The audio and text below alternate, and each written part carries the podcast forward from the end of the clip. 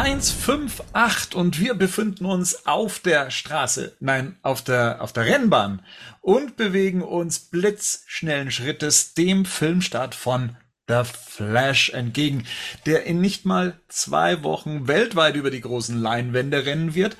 Und dabei hat man schon fast das Gefühl, eine Zeitreise gemacht zu haben, denn was inzwischen so alles an News, an Previews, an Featurettes, an Merchandise, an Postern und Clips und Trailern an Klump und Scheiß. Ihr habt das ja alles auf batmannews.de gelesen. Was da alles rausgehauen wurde, lässt einen ja schon denken, man hätte den Film schon gesehen. Und dabei haben wir doch noch ein paar Tage Zeit. Und so wollen wir uns heute auf den Film einstimmen und äh, fragen so unsere Erwartungen ab und checken in sehr kleiner Runde die News der letzten Tage. Und wenn ich sage, kleine Runde, dann meine ich das auch so. Und ich begrüße hier aus der Festung der Einsamkeit den Gerd. Ich grüße dich. Guten Abend. Schönen guten Abend, Bernd. So, Gerd, wie, wie sieht es aus? Das Wetter ist herrlich. Äh, du, du bist wahrscheinlich die ganze Zeit immer nur im, im Schwimmbad, ähm, genießt auch die Pfingstferien jetzt gerade und hast auch sonst nichts Besseres zu tun, als sich über The Flash zu informieren. Ist das so? Wäre so schön eigentlich, ist es aber nicht. Ich ertrinke in Arbeit, ich schwimme in Arbeit und äh, ja.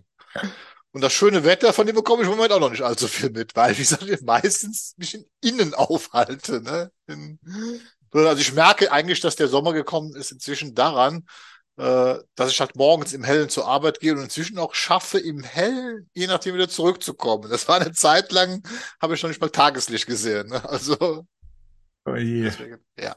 Dabei ist tatsächlich die Frage, das ist ja hier der Busy Gerd dann, ähm, bekommst du da, viel mit von The Flash letztendlich? Wir sind ja hier auf der Zielgeraden, ja, und das Marketing äh, geht hier apeshit, was es angeht, äh, beschießt uns aus allen Rohren. Das wird jetzt auch so eins unserer großen Themen dann auch sein für unsere Road to The Flash Besprechung hier.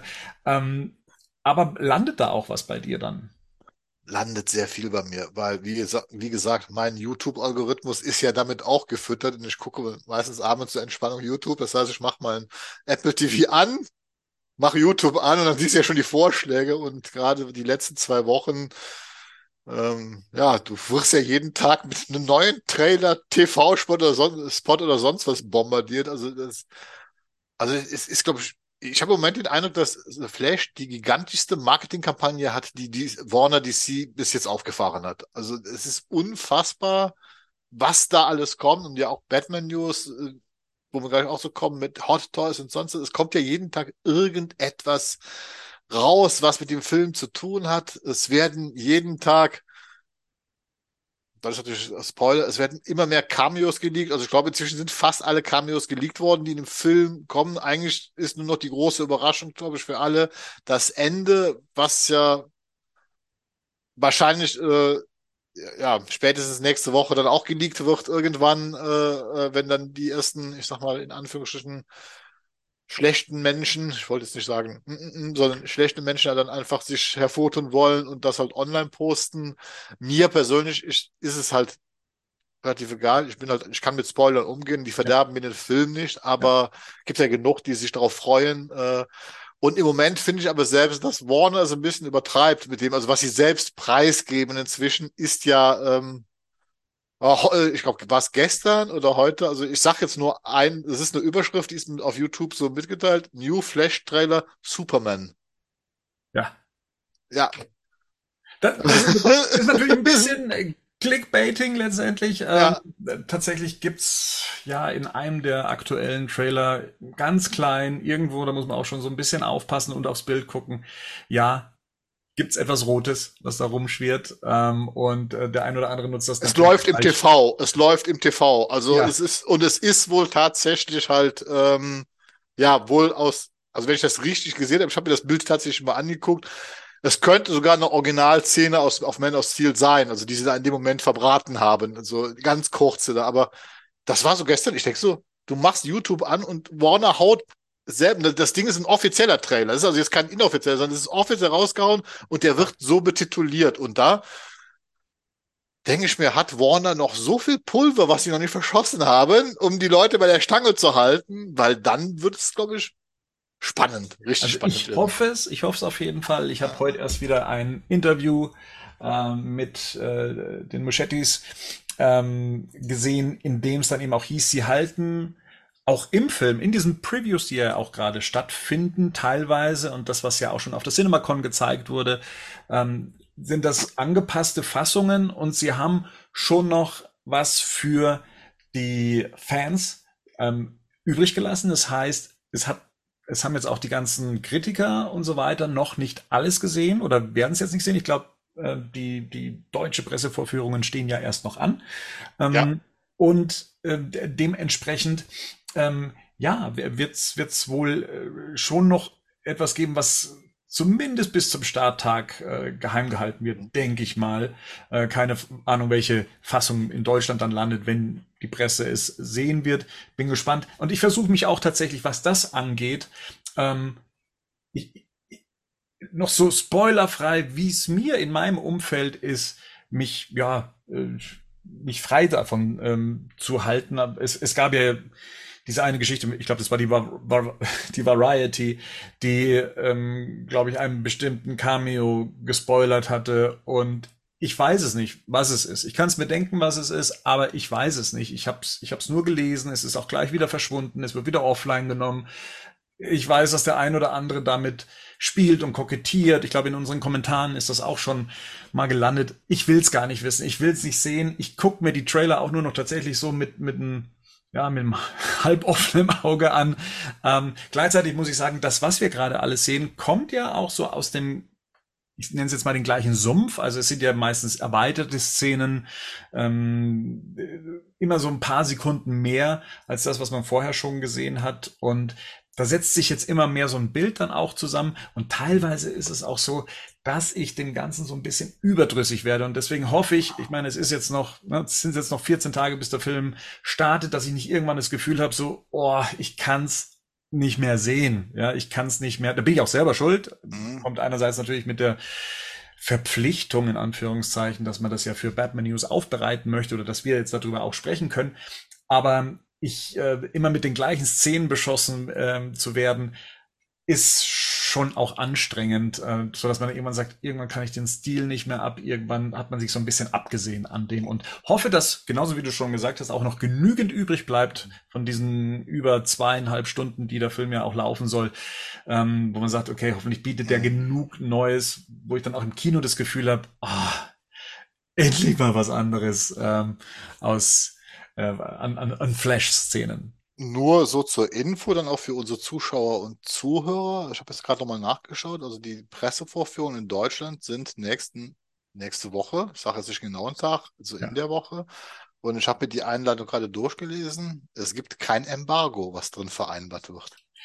Das, Das kann- heißt, im Prinzip kann das sein, ob das ab Mitte nächste Woche massiv Spoiler auftauchen werden.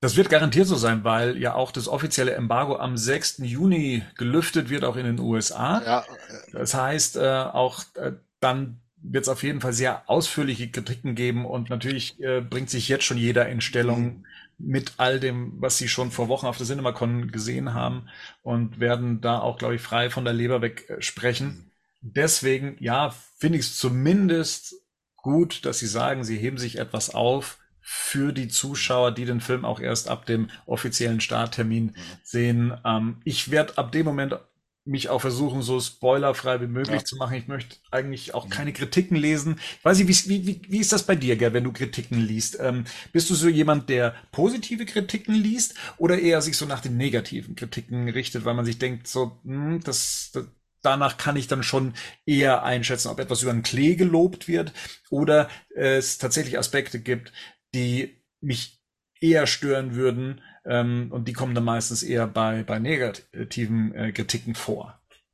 Ähm, Ich bin ehrlich, da ich ja auch meistens vorhabe, zu so einem Film selbst eine Kritik zu schreiben. Also ich habe das auch trotz allem äh, im Moment Widrigkeiten vor, zu The Flash zu machen, für Batman News eine Kritik zu schreiben. Und deswegen lese ich mir erstmal keine Kritiken durch tatsächlich, weil ich dann da doch versuchen will, unvoreingenommen. Weil das Problem ist, ich bin ja schon voreingenommen durch Umstände wie Keaton und so weiter. Also man hat ja schon selbst seine Ressentiments, ne, die, die, die da sind. So, da möchte ich nicht unbedingt noch Kritiken lesen. Ähm, ich sag mal so, es gibt in Deutschland ein paar YouTube-Kanäle, wo man so in Anführungsstrichen, das sind keine Kritiken, das sind einfach nur wir loben jeden Film über Klebesprechungen, die man sich so angucken kann, für die ich aber nichts gebe, ne, weil da wird dann alles gelobt, so nach dem Motto. Mhm. Aber ich möchte ernsthaft, also, also von den großen Zeitschriften wie Verity und Hollywood Report und so weiter, also die Kritiken, die ich im Englischen lese, die werde ich mir erstmal nicht durchlesen, die da sehr die dann auch oft wirklich auf Schwächen im Film eingehen, weil das möchte ich erstmal für mich selbst entdecken. Sind da Schwächen drin und, und, und so weiter? Ich möchte meine eigenen Rückschlüsse äh, ziehen. Zu diesem anderen, was du gerade sagtest, mit diesem, diesem Overload mit Szenen, geht mir genauso. Ich hatte gesagt, ich habe dieses Gefühl, wir könnten inzwischen die komplette Batfleck-Verfolgungs-Motorradszene komplett zusammenschneiden. Also da ist so viel von geleakt. Und diese Verity-Geschichte ist im Prinzip hat der Andy Muschetti diese, das selbst geleakt. Und inzwischen haben wir das immer so ange... Ich weiß, um was es geht. Ich werde das jetzt nicht sagen. Ich glaube, das sind keine richtigen Cameos. Ich glaube, das sind eher so kleine Insider-Gags, die platziert werden einfach für den Fan. Also für mich ist ein Cameo etwas, was irgendwo eine Bedeutung hat, wie zum Beispiel wo damals bei den Marvel-Filmen, wo neue Handlungsstränge angedeut äh, äh angedeutet werden und so weiter. Ich glaube, solche Sachen sind bis jetzt tatsächlich noch nicht geleakt worden, sondern was alles, was wir so an in Anführungsstrichen Cameos bis jetzt mitbekommen haben, auch was ich gerade sagte mit dieser mit dieser einen Szene äh, in diesem Trailer mit dieser Überschrift, das sind so kleine Inside-Gags, die halt für den Fan gedacht sind. Hey, äh, die haben, die haben aber keine Bedeutung für den Film an sich, glaube ich. Also die haben weder eine Bedeutung für die Handlung noch sonst was, sondern das ist wirklich so Fanservice, der präsentiert wird. Und deswegen, glaube ich, hat auch der Muschetti diesen einen Cameo in Anführungsstrichen ja einfach mal preisgegeben, weil es sich da eher um eine Art Gag handelt, um um äh, und, und, und, und nichts handlungsrelevantes äh, äh de dementsprechend. Ne? Deswegen bin ich da mal sehr gespannt. Wie gesagt, ich bin sehr gespannt. Nächste Woche habe ich halt auch da muss ich halt auch aufpassen. Ich bin halt einer, der dem Spoiler nichts aufmachen, ne? aber mich interessiert natürlich schon das Ende. Ne? Jetzt, was sie da wirklich am Ende präsentieren. da bin ich ja furchtbar neugierig, auch wegen unserer Prognosen, die wir beim letzten Mal ja. gestellt haben. Da könnte es dann sein, ähm, dass ich dann doch vielleicht äh, mal linsen werde, wenn irgendwo gerade auf meinen geliebten Reddit-Unterforen, auf denen ich mich so rumtreibe, ähm, wo ja auch immer viele Mitarbeiter von den Filmen posten und so weiter. Ja. Also mir geht's, also ich möchte dann schon auch, selbst wenn es jetzt keine storyrelevanten Überraschungen sind, also ich habe mich schon geärgert, dass es jetzt in einem der Trailer äh, mhm. jemanden gab, der ähm, noch nicht gelistet war als Schauspieler. Mhm. Was man sich hätte denken können, dass er mit dabei ist, aber dadurch, dass ja. er noch nie irgendwo aufgetaucht ist, hat man sich gedacht, okay, man beschränkt sich vielleicht auf ähm, Ben Affleck ähm, aus, aus seinem Universum und habe dann jetzt erstmal nicht damit gerechnet und sehe das dann schon ne, so ganz unverblümt, ganz am Anfang des Trailers und mich dann so ein bisschen geärgert, weil ich mich einerseits sehr gefreut habe, das äh, jetzt schon zu sehen oder mhm. zu sehen und andererseits mir gedacht, ah, aber das hätte ich auch gerne so im Kino. Wir, wir, wir sollten uns nur kurz einigen, was wir jetzt hier besprechen.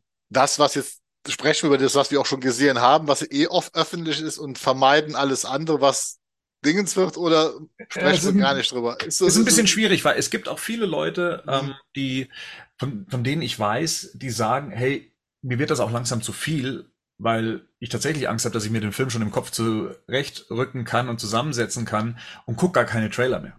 Gehen wir erstmal davon weg. Das war jetzt nur mal eine kurze Frage, weil das, du hast etwas, es ist zu viel. Und das Gefühl habe ich im Moment auch. Es hm. ist too much. Also diese Werbekampagne, die Warner da auffährt, in diesem Umfang mit diesem Material, wo wir zugeschossen werden, sei es mit Bildern, Plakaten, TV-Spots, Szenen. Featurettes. Featurettes ist mhm. unwahrscheinlich. Also ich kann mich nicht daran erinnern, dass wir das bei den anderen DC-Filmen so in dieser Masse hatten. Ja, Gerd, wenn wir dann schon über Overload sprechen, äh, was Marketing angeht, dann lass uns doch mal auf die äh, Plakate gehen, weil das ist ja tatsächlich etwas, da wo ich sage, wow, ähm, krass, was da alles rausgehauen wurde. Also ich habe jetzt hier mal versucht zu sammeln, was so die teilweise den, in den letzten Tagen erst veröffentlicht wurde. Es sind 16 Plakate. Ähm, Wahnsinn. Natürlich nicht nur für den weltweiten Markt, sondern auch für den amerikanischen Markt und dann eben auch für den asiatischen Markt. Also alles, was wir hier und dann noch ganz spezielle für, ähm, ich weiß gar nicht, was Screen Screen X ist, aber für IMAX gibt es ein spezielles Plakat. Ja. Ähm, also das ist schon beeindruckend, was da rausgehauen wurde. Ähm, natürlich, klar, man hat auch Character-Poster mit dabei, aber wenn man sich das so anguckt, hui, da ähm, fällt es einem dann auch schwer, sage ich mal, ähm, einen Favoriten zu benennen. Ähm, mal angenommen, du müsstest dir jetzt nee, nicht müssen, aber du wolltest dir ein Plakat hinhängen von äh, diesem Film, weil es dir gar so arg gefällt oder anders, ne? Weil Poster, weiß ich nicht, ob man das heute noch so macht, sich da was hinzuhängen. Was würdest du dir, wenn du dir jetzt die Blu-ray kaufst, ein Steelbook, welches dieser Motive würdest du denn dafür wählen? Du wirst es lachen. Mein Lieblingsmotiv ist das IMAX-Plakat. Mit dem Batwing, der da mhm. fliegt, weil das ist stylisch, das hat so eine Art Deko-Stil. Äh, ja. Ähm, der mich, ich weiß nicht warum, aber irgendwie am meisten an Burton erinnert. Diese, diese, diese mhm. das ist was ganz Eigenes. Also ja. finde ich super, finde ich richtig super. Ja, also da, da kann ich zumindest so weit beipflichten, dass ich es auch super finde. Ähm, finde, das ist ein, auch ein ähm, cooles Motiv. Das hat mir auch direkt gefallen, als es auch veröffentlicht wurde. Ähm, das ist tatsächlich so eins. Ich mag Plakate mit Idee. Ähm, mhm, genau. Entweder Idee oder eigenem Stil. Und das hat auf jeden Fall einen eigenen Stil und passt auch gut dann eben mit dem, mit dem gigantischen IMAX, äh, was da in der Mitte steht. Ja. Wenn ich mir jetzt ähm, eins für mein Steelbook aussuchen würde, dann wäre es wohl ähm, die zwei Character-Poster, die zu Beginn schon veröffentlicht wurden, also wo wir hier Ezra Miller mit gesenktem Haupt sehen und so der Fokus auf dem Logo liegt und wozu dann eben auch ein, Bat äh, ein Supergirl und ein Batman-Motiv erschienen ist, ähm, schon so direkt in der Anfangszeit. Und, und dann würde ich das Batman-Motiv entweder auf der Rückseite sehen oder so in den, in den Inlay-Bereichen. Äh, Aber ich finde, das ist so ein Motiv. Ich meine, der Film heißt The Flash. Äh, das ist der Hauptcharakter. Das vergessen wir hier vielleicht auch äh, hier und da mal, dass das ja natürlich kein Batman-Film ist. Ähm, und ich finde, das, das ist so das, was so am stilsichersten ist, was sogar noch ein bisschen, ich sag jetzt mal, düster ist, was sich so auf die Hauptfigur reduziert und finde das tatsächlich mit am gelungensten, weil die anderen äh, Plakate haben natürlich die große Herausforderung, ähm, mit der bekanntesten Figur äh, arbeiten zu müssen. Und das ist in dem Fall ja Batman. Und da wird's dann arg voll mit der Zeit und fokussiert sich dann nicht mehr so. Also da finde ich tatsächlich auch die, das Motiv in der Bathöhle, wo, der, wo das Batwing oben reinkommt, ähm, auch noch mit am stilsichersten, weil es hier noch am besten gelungen ist, äh, eine Batman-Symbolik mit unterzubringen, ohne den, den Titelhelden zu verlieren. Und das ist bei den anderen Motiven schon mehr der Fall. Da merkt man, okay, man braucht Batman als Zugpferd, um The Flash groß zu machen und mitzubewerben. Ja, man ist es bei den anderen Plakaten, was einem auffällt, was mir da so aufgefallen ist, man weiß bei diesen anderen, das auch bei, bei dem ersten, da wo man oben den Batman mit gesenktem Kopf in der Mitte den Flash, ja. du merkst, die Designer haben ein Problem, auf wen sie sich jetzt fokussieren sollen, wie sie das irgendwie vernünftig darstellen wollen. Ja. Und äh, das wirkt dann einfach, ähm, ja, oben ist, ist Batman die Idee, die finde ich ich kann sie nachvollziehen, weil sie erinnert mich tatsächlich an diesem Betthöhlen-Plakat, was ich auch sehr gelungen finde, weil hier, hier zumindest klar gemacht wird, dass Batman als etwas sehr, etwas sehr Übervatermäßiges dargestellt mhm. wird. Der, der also, ich würde mal sagen, schon eine gewisse Omnipräsenz in diesem Film haben wird. Äh, äh, weil der Film dreht sich um ihn letztendlich und er steht und fällt mit ihm, wie, wie man ihn darstellt und wie man ihn macht. Da bin ich fest von überzeugt. Und da finde ich halt dieses, mit dieser, mit diesem Batwing, was von da oben reinkommt und der Flash darunter, der Flash als Auslöser der Thematik und der als, quasi als Mentor, als Überfigur darüber, finde ich sehr gelungen. Das auch, ist auch in dem, sehr stimmig. Also ich finde es auch von der Lichtstimmung her, auch mit diesem gleißenden Licht, was von vorne kommt. Das, die Charakterposter, Flash und Batman sind auf jeden Fall toll, gebe ich dir vollkommen recht. Das mhm. sind also auch, das sind, wären auch so schöne Display-Movies. Kennst du diese Metallplakate, die man sich bestellen kann? Ja. Äh, das wären also dafür auch Motive. Das Supergirl-Charakterposter, dieses rote, das ist mir zu dunkel und zu wenig detailfreudig. Mhm. Das finde ich, das haben sie ein bisschen vermurkst. Ja, da drunter die drei Charakter-Poster, also wir sehen, sehen das, also du siehst ja, die, wir haben jetzt diese 16 so in den vier Reihen untereinander, wo der Supergirl so fliegt, einzeln der Flash einzeln steht und Batman in der Betthülle vor dem Batmobile steht. Ja. Das ein bisschen ideenlos, finde ich, so, so nach dem Motto, wir nehmen es halt. Aber da ist ja der Punkt ich glaube, hier, das ist ja eher so dafür gedacht, das sind ja so Plakate, wenn du so ins Kino reingehst, also bei mhm. uns ist das so in den Kinos, ne, dann hast du ja meistens erstmal mehrere Säle, wo der Film läuft, ne, und so an jedem Saal hängt dann so ein anderes Motiv von dem Film. Aber du weißt halt immer aufgrund des Logos, ja, hier musst du halt hin. Und ich glaube, dafür sind diese drei Plakate auch gedacht, also dass die so in, in den Sälen stehen, also dass die auch nebeneinander so in, in, in einer gewissen Reihe äh, stehen. Ähm, ja, es ist schon. Ja. Aber wie gesagt, die obersten Plakate, also gerade wo man versucht, diese klassischen 80er Jahre Charakter, also was, wo man alle Figuren zusammenpackt, ne, in einem Plakat, ja. finde ich überhaupt nicht gelungen. Also da merkst du ganz einfach, die sind irgendwie, das wirkt nicht mehr so, wie man sich das, ähm, das, das, das, das bringt kein Gefühl für den Film, finde ich. Ja, es ist, ich meine, sie werden dann auch mit der Zeit immer bunter, ne? Das Klar. auch, ne? Mehr, kommt mehr Rot mit rein, mehr Blau mit rein, man wird immer lauter. Und dann gibt's ja noch dieses äh, Dolby-Plakat, äh, hier unten rechts illustrierte. Da, das gefällt mir eigentlich auch ganz gut. Ähm, mhm. Hauptsächlich deswegen, und, und das ist vielleicht auch so die Krux, mit dem die Designer ja dann arbeiten müssen. Die können ja nur mit dem arbeiten, was ihnen als Fotogrundlage dann äh, ja. mitgegeben wird. Und ähm, damals in der guten alten Zeit, als Filmplakate ja noch ähm, illustriert wurden, wie von Drew Struzan und so weiter, der die berühmten Star Wars Motive und so weiter gemacht hat, der konnte sich ja ähm, mehr oder weniger eigene Collagen ausdenken und Posen etc. dann inszenieren. Ähm, hier muss man halt, wie gesagt, mit dem arbeiten, was da ist und dann ja eine bestimmte Stimmung rüberbringen, aber sagen wir mal, eine, schon im Motiv zu erzählen, um was es geht, fällt auf diese Art und Weise schon schwer. Ich denke mal, die heutigen Designer haben es auch einfach deswegen schon damals, in der, also in der, in, was heißt, damals in der guten alten Zeit, die Plakate wurden ja entworfen, wo die Filme schon fertig waren. Hm. Die wurden ja erst entworfen, wo die Filme fertig waren. Wir haben ja heute einfach dieses, dieses Problem. Heute startet das Marketing, bevor die erste Klappe mhm. gefallen ist von dem Film. Das heißt, ja. wir werden schon mit Motiven zu, das heißt, die, die, können ja auch gar, gar kein Gefühl für diesen Film entwickeln. Ne? Also die können, sich da auch gar nicht rein. Also, wie du schon sagtest, die kriegen halt nur noch Fotos vorgesetzt, hier habt ihr Material, jetzt macht mal etwas. Da ja. kann dann so dieses mit diesem IMAX, auch mit dem Dolby, da kann was sehr Kreatives bei rauskommen. Das ist äh, gar nicht die Frage.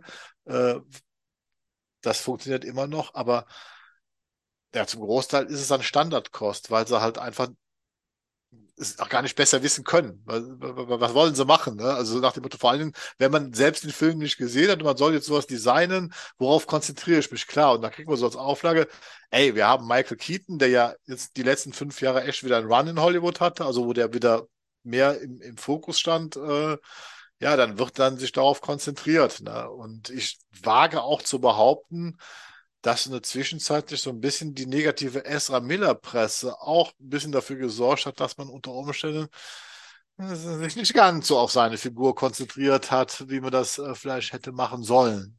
Weil man halt da auch ein bisschen vorsichtig agieren muss. Das mhm. Problem ist ja, heute wird definitiv, was ist das Problem? Ist ja eigentlich richtig, aber es wird alles politisiert auch. Also auch, also, für, also alles, was im Privaten, im Real Life läuft, wird halt politisiert. Wenn Ezra Miller sich falsch verhält, wird das auf den Film übertragen? Wird sich Keaton falsch verhalten oder sonst was verhalten, überträgt man das auf den Erfolg und Misserfolg eines Films. Das, das passiert ja nun mal heute einfach. Ne? Und ja. es sind viele Faktoren, finde ich, die eine Rolle spielen. Aber wie gesagt, generell, es gibt ein paar sehr schöne Sachen dabei, definitiv. Also, ja. also man muss auch sagen, ne, was ja gar nicht mehr vorkommt, ist, dass überhaupt die Schauspielernamen ähm, draufstehen. Damals ja noch Jack Nicholson, Michael genau. Keaton, äh, Schwarzenegger, Uma Thurman, you name it, Michelle Pfeiffer und so weiter. Äh, da waren ja die Namen damals auch groß mit Teil der Marketingkampagne. Hier wird ja noch nicht mal Michael Keaton genannt ähm, eigentlich nirgends, weder im Trailer noch auf den Postern. Das ist ja tatsächlich eher dann Pressearbeit in dem Moment. Ja. Das heißt, ähm, da könnte vielleicht dem einen oder anderen vielleicht sogar das durchrutschen, dass es äh, diesen Batman ja schon mal gab, ähm, wenn, wenn er den jetzt vielleicht den gealterten Michael Keaton nicht mehr erkennt. Also das finde ich schon tatsächlich ganz spannend. Ich meine, klar, die Comic-Verfilmungen sollen auch ähm, eher die Figuren transportieren. Da steht mhm. die Figur im Mittelpunkt. Ähm, Batman ist einfach Batman und nicht Michael Keaton. Ähm, das soll das vielleicht auch sagen. Oder halt eben auch, ne, Hollywood-Namen sind auch nicht mehr das gleiche, wie es eben noch vor 20, 30 Jahren war, dass man mit einem Schwarzenegger-Film ähm, schon allein mit dem Namen die Leute ins Kino zieht, sondern ja, bringt keinen Mehrwert. Ja sondern eher hier, das ist Batman, das ist die Brand, das ist die Marke, die genau. im Mittelpunkt steht. Gen genau, das finde ich auch gut. Das finde ich auch gut, dass man tatsächlich inzwischen die Figuren so ein bisschen im Vordergrund, also äh, im Vordergrund lässt. Dass es halt um Flash geht und es geht um Batman und es geht nicht darum, weil es von den Fans ja gerne äh, immer, immer noch, wir haben immer noch diese Hardcore-Fans, die halt immer noch Personen mit diesen Figuren mhm. in Verbindung bringen wollen. Aber man bemüht sich hier definitiv die Comic-Charaktere in den Vordergrund zu bringen. Also das ist unter für mich ist das inzwischen auch hin oder her, was Keaton ist. Das ist halt nicht der 89er Batman, haben wir schon mal darüber gesprochen. Da müssen wir uns einfach mal von verabschieden, sondern es ist halt einfach eine Interpretation von Batman. Das ist Batman. Ja. Und wir sehen ja direkt dann mehrere in dem Film, wie wir auch wissen. Also wir sehen ja auch noch Batfleck. Also sagt auch noch da ist dieser Versuch. Nein, es sind zwei verschiedene Interpretationen von Batman. Um die geht's. Unabhängig vom Schauspieler. Also, mit dem Schauspieler verkauft man halt heute nicht mehr. Und das Interessante ist, das ist ja eigentlich durch Zufall entstanden, weil du sagtest gerade, damals stand noch Keaton, also eine stand äh, Nicholson groß auf dem Plakat. Richtig. Keaton war ja nur. Ähm, Als erstgenannter zumindest, ja. Na, na, so, äh, überleg mal, im Vorspann von Superman the Movie kommt zuerst äh, Marlon Brando, Brando. Gene Hackman, ähm, Christopher Reeve wird, glaube ich, an vierter, vierter Stelle erst, äh, erst nach, nach, dem, nach, nach, der Titel, nach der Titeleinblendung wird der erst genannt. Christopher Reeve. Okay. Äh, äh, und, und, und so weiter. Weil es damals funktioniert hat, man brauchte den Namen Christoph gar nicht, weil das war ja Superman. Das ist ja das Interessante. Da ging ja zum ersten Mal los, dass ein Schauspieler in diese Figur aufging oder dass eine Figur, ein Schauspieler mit einer Figur identifiziert wurde. Ne? Und deswegen war das egal, ob da Christopher Reeve auf, auf dem Plakat stand oder nicht, sondern das war ja ein Superman-Film. Und ja. es war uns auch egal, dass Marlon Brando groß auf dem Plakat stand. Ja ja, absolut. Also ich habe hier nebenbei mal die Featurette laufen, weil wir ja gesagt ja, haben, hm, mit Michael Keaton hat man jetzt äh, nicht auf den Plakaten gearbeitet, aber zumindest hat man diese Featurette veröffentlicht, in der es eben um die Rückkehr von Michael Keaton in diese Rolle geht. Ist nicht viel, aber es ist wie so oft, mich faszinieren diese Bilder von diesen Making-ofs meist mehr als die Bilder, die dann im Film auftauchen. Ja. Ähm, es sind ganz stimmungsvolle Bilder, Michael Keaton so in diesem Rauch und sowas. Das, äh, das kommt schon richtig gut. Also das, äh, das hat mein Herz dann doch dann äh, mal wieder mit dem, der Löffel hat mal wieder mein Herz berührt, ja, so rum. All, alles in der Betthülle, von der, von der Lichtstimmung, ja. von den Bildern und, und, und wie gesagt, das war ja bei der letzten Trailerbesprechung gesagt habe, ich hätte einfach Lust, einen Batman Beyond Film mit Michael Keaton in der Hauptrolle zu sehen. Mhm. Das wäre einfach wirklich nochmal ein Traum für mich. Also, wie gesagt, weil der Mann ist nun mal, wie gesagt, Batman Returns ist mein Lieblings-Batman-Film, wird der auch immer bleiben, obwohl ich The Batman vielleicht als den besten Batman-Film inzwischen ansehe, aber nein, es ist halt Michael Keaton, den ich in dieser Rolle und ich freue mich trotz allem, auch wenn ich immer noch nicht mit dem Moveset aus dem Computer, was er inzwischen drauf hat, einverstanden bin. Ich freue mich einfach, ihn zu sehen. Ich freue mich gerade diese ikonischen Szenen in der Betthöhle zu sehen, mit dem Batmobil, mit diesem Batwing. Das ist toll. Das ist einfach toll. Was ja noch mit zum ähm, Marketing gehört, ist ja Merchandise. Da gibt's ja auch diesmal ähm, ohne Ende Zeugs. Also wir, wir sprechen jetzt schon öfters davon, dass wir uns gerade eben Sachen auch angucken. Mhm. Das bedeutet für die Hörer jetzt mal, also es gibt diese Ausgabe auch bei YouTube. Das heißt, ihr könnt hier auch nebenbei das sehen, was wir uns angucken und jetzt auch eventuell zeigen. Zum Beispiel, also ich habe mir, Moment, jetzt muss ich mich mal kurz wegbucken. Ich habe tatsächlich schon so erstes The Flash Merchandise mir besorgt. ähm, da hätte ich einmal hier von ähm, Spin Master ähm, das Set mit Flash und Batman, also den, den äh, Batfleck Batman und hier dem äh, Batcycle. Ich habe es noch gar nicht ausgepackt. Ich, ich hatte eigentlich vor, dazu eine Review zu machen. Ich komme zeitlich einfach nicht dazu, die Sachen noch nicht mal auszupacken, noch nicht mal damit zu spielen. Oder natürlich habe ich es nur für meinen Sohnemann gekauft, Ding Ding. Ähm, nee, das habe ich noch nicht. Ich habe mir dafür dann natürlich ähm, noch weitere Figuren aus dem Set dann eben bestellt, um dann festzustellen, es sind genau die gleichen. Ähm, nur eben in kleiner Form und haben noch hier so ein bisschen ähm, Gadgets mit dabei. Ja, die sind jetzt nicht so von, sagen wir mal, großer Sammlerqualität. Das muss man dazu sagen. Das ist halt tatsächlich Kinderspielzeug. Aber womit man mich ja dann immer wieder kriegt, ist halt dieses Gefährt. Ne? Das ist halt dann das Batmobil. Ja. Also egal in wie viel Formen und Farben ich es schon auch zu Hause habe, das Tim Burton beziehungsweise Anton First Batmobil, mhm. das gibt's eben auch von Spin Master und eben auch mit Figuren zum Reinsetzen, mit dem Dach zum Öffnen. Also das ist wirklich, glaube ich, so mit die, ich sage zumindest in der Herstellung, die günstigste Variante, die ich bislang von dem Batmobil gesehen habe. Ähm, keine Ahnung, ob es in meiner Sammlung bleibt, muss ich mir mal überlegen. Aber tatsächlich ähm, habe ich damit schon mehr Merchandise, als ich es äh, letztendlich von The Batman habe. Mhm. Wobei, das stimmt nicht ganz, von The Batman habe ich natürlich auch McFarlane-Figuren. Aber da bin ich auch schon mit dabei. Ich habe auch natürlich schon so die ein oder andere McFarlane-Figur zu The Flash. Hier jetzt, ähm, ich weiß nicht, ob man es erkennt, aber das ist Ben Affleck. Ähm, ja, erkennt man jetzt nicht so ganz an der Figur. Mhm. Äh, da kommen wir aber auch gleich nochmal zu dem Thema, wenn es dann auch um Hot Toys geht, warum ähm, vielleicht Ben Affleck nicht mehr auf den nicht mehr so aussieht wie Ben Affleck. Das, äh, ja, hier habe ich dann auch noch, ne, dann gleich nochmal im Vergleich. Also hier, das, das ist nämlich der Ben Affleck, den es zur, äh, zum Snyder Cut dann gab. Der sieht tatsächlich dem äh, Herrn Affleck schon ein bisschen ähnlicher. Und dann ist natürlich auch hier ähm, der Michael Keaton Batman von McFarlane für The Flash inzwischen bei mir in meinem Bernd Cave gelandet. Ähm, konnte ich mir aber auch alles noch nicht genauer angucken. Ähm, auch da waren eigentlich mal Re Reviews oder zumindest mal so First Looks geplant. Mensch, ich weiß nicht, wo die Zeit äh, dafür herkommen soll, aber ja, hier gibt's dann auch noch Barry Allen in dem Batman Returns Suit, ähm, den er dann im Film tragen wird. Andere Figuren sind zumindest in Planung gekauft zu werden. Ich mag die Reihe. Ähm, ja. Und ja, wie ich schon gesagt habe, ne? Also Ben Affleck sieht hier nicht aus wie Ben Affleck. Ähm, und ich glaube, aber dazu kommen wir gleich, wenn wir uns hier nämlich auch noch nebenbei Bilder von Hot Toys Veröffentlichungen angucken. Und da würde ich nämlich tatsächlich mal das Thema Bad Flag vorziehen.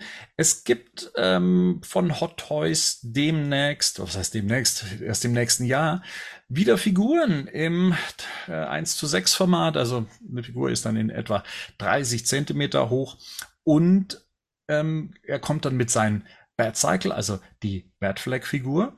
Und man muss leider dazu sagen, die Likeness ist halt überhaupt nicht vorhanden. Ne? Also ich ähm, gehe hier mal so die Bilder ein bisschen durch. Also das sieht noch eher nach dem Stunt-Double aus, ähm, als nach Ben Affleck. Der ein oder andere meint sogar, dass das die Mundpartie von Michael Keaton ist, was äh, dann ja den, den ein oder anderen dazu gebracht hat, hm, ist das, hängt das mit dem Inhalt des Films zusammen? Wird dann aus Michael Keaton so eine Ben Affleck Amalgamgeschichte, wenn der Flash am Ende des Films zurückkommt? Ich meine, kann immer noch passieren, aber es ist schon auffällig, dass ähm, diese Figur so gar nicht nach Ben Affleck aussieht und auch die letzte McFarlane-Figur halt auch so überhaupt nicht nach Affleck aussieht, so dass so ein bisschen der Verdacht im Raum steht und bei McFarlane weiß ich gar nicht, ob das bestätigt ist, weil ich das gelesen hatte, dass Ben Affleck so seine Likeness-Rechte für die Darstellung von Batman-Figuren ähm, inzwischen zurückgezogen hat. Und ähm, ja, man dann halt eben es mit einem Batman zu tun hat, den man sich für knapp 400 Euro in die Wohnung stellt, der halt dann doch nicht aussieht wie der Schauspieler. Das ist natürlich eine schwierige Situation, finde ich.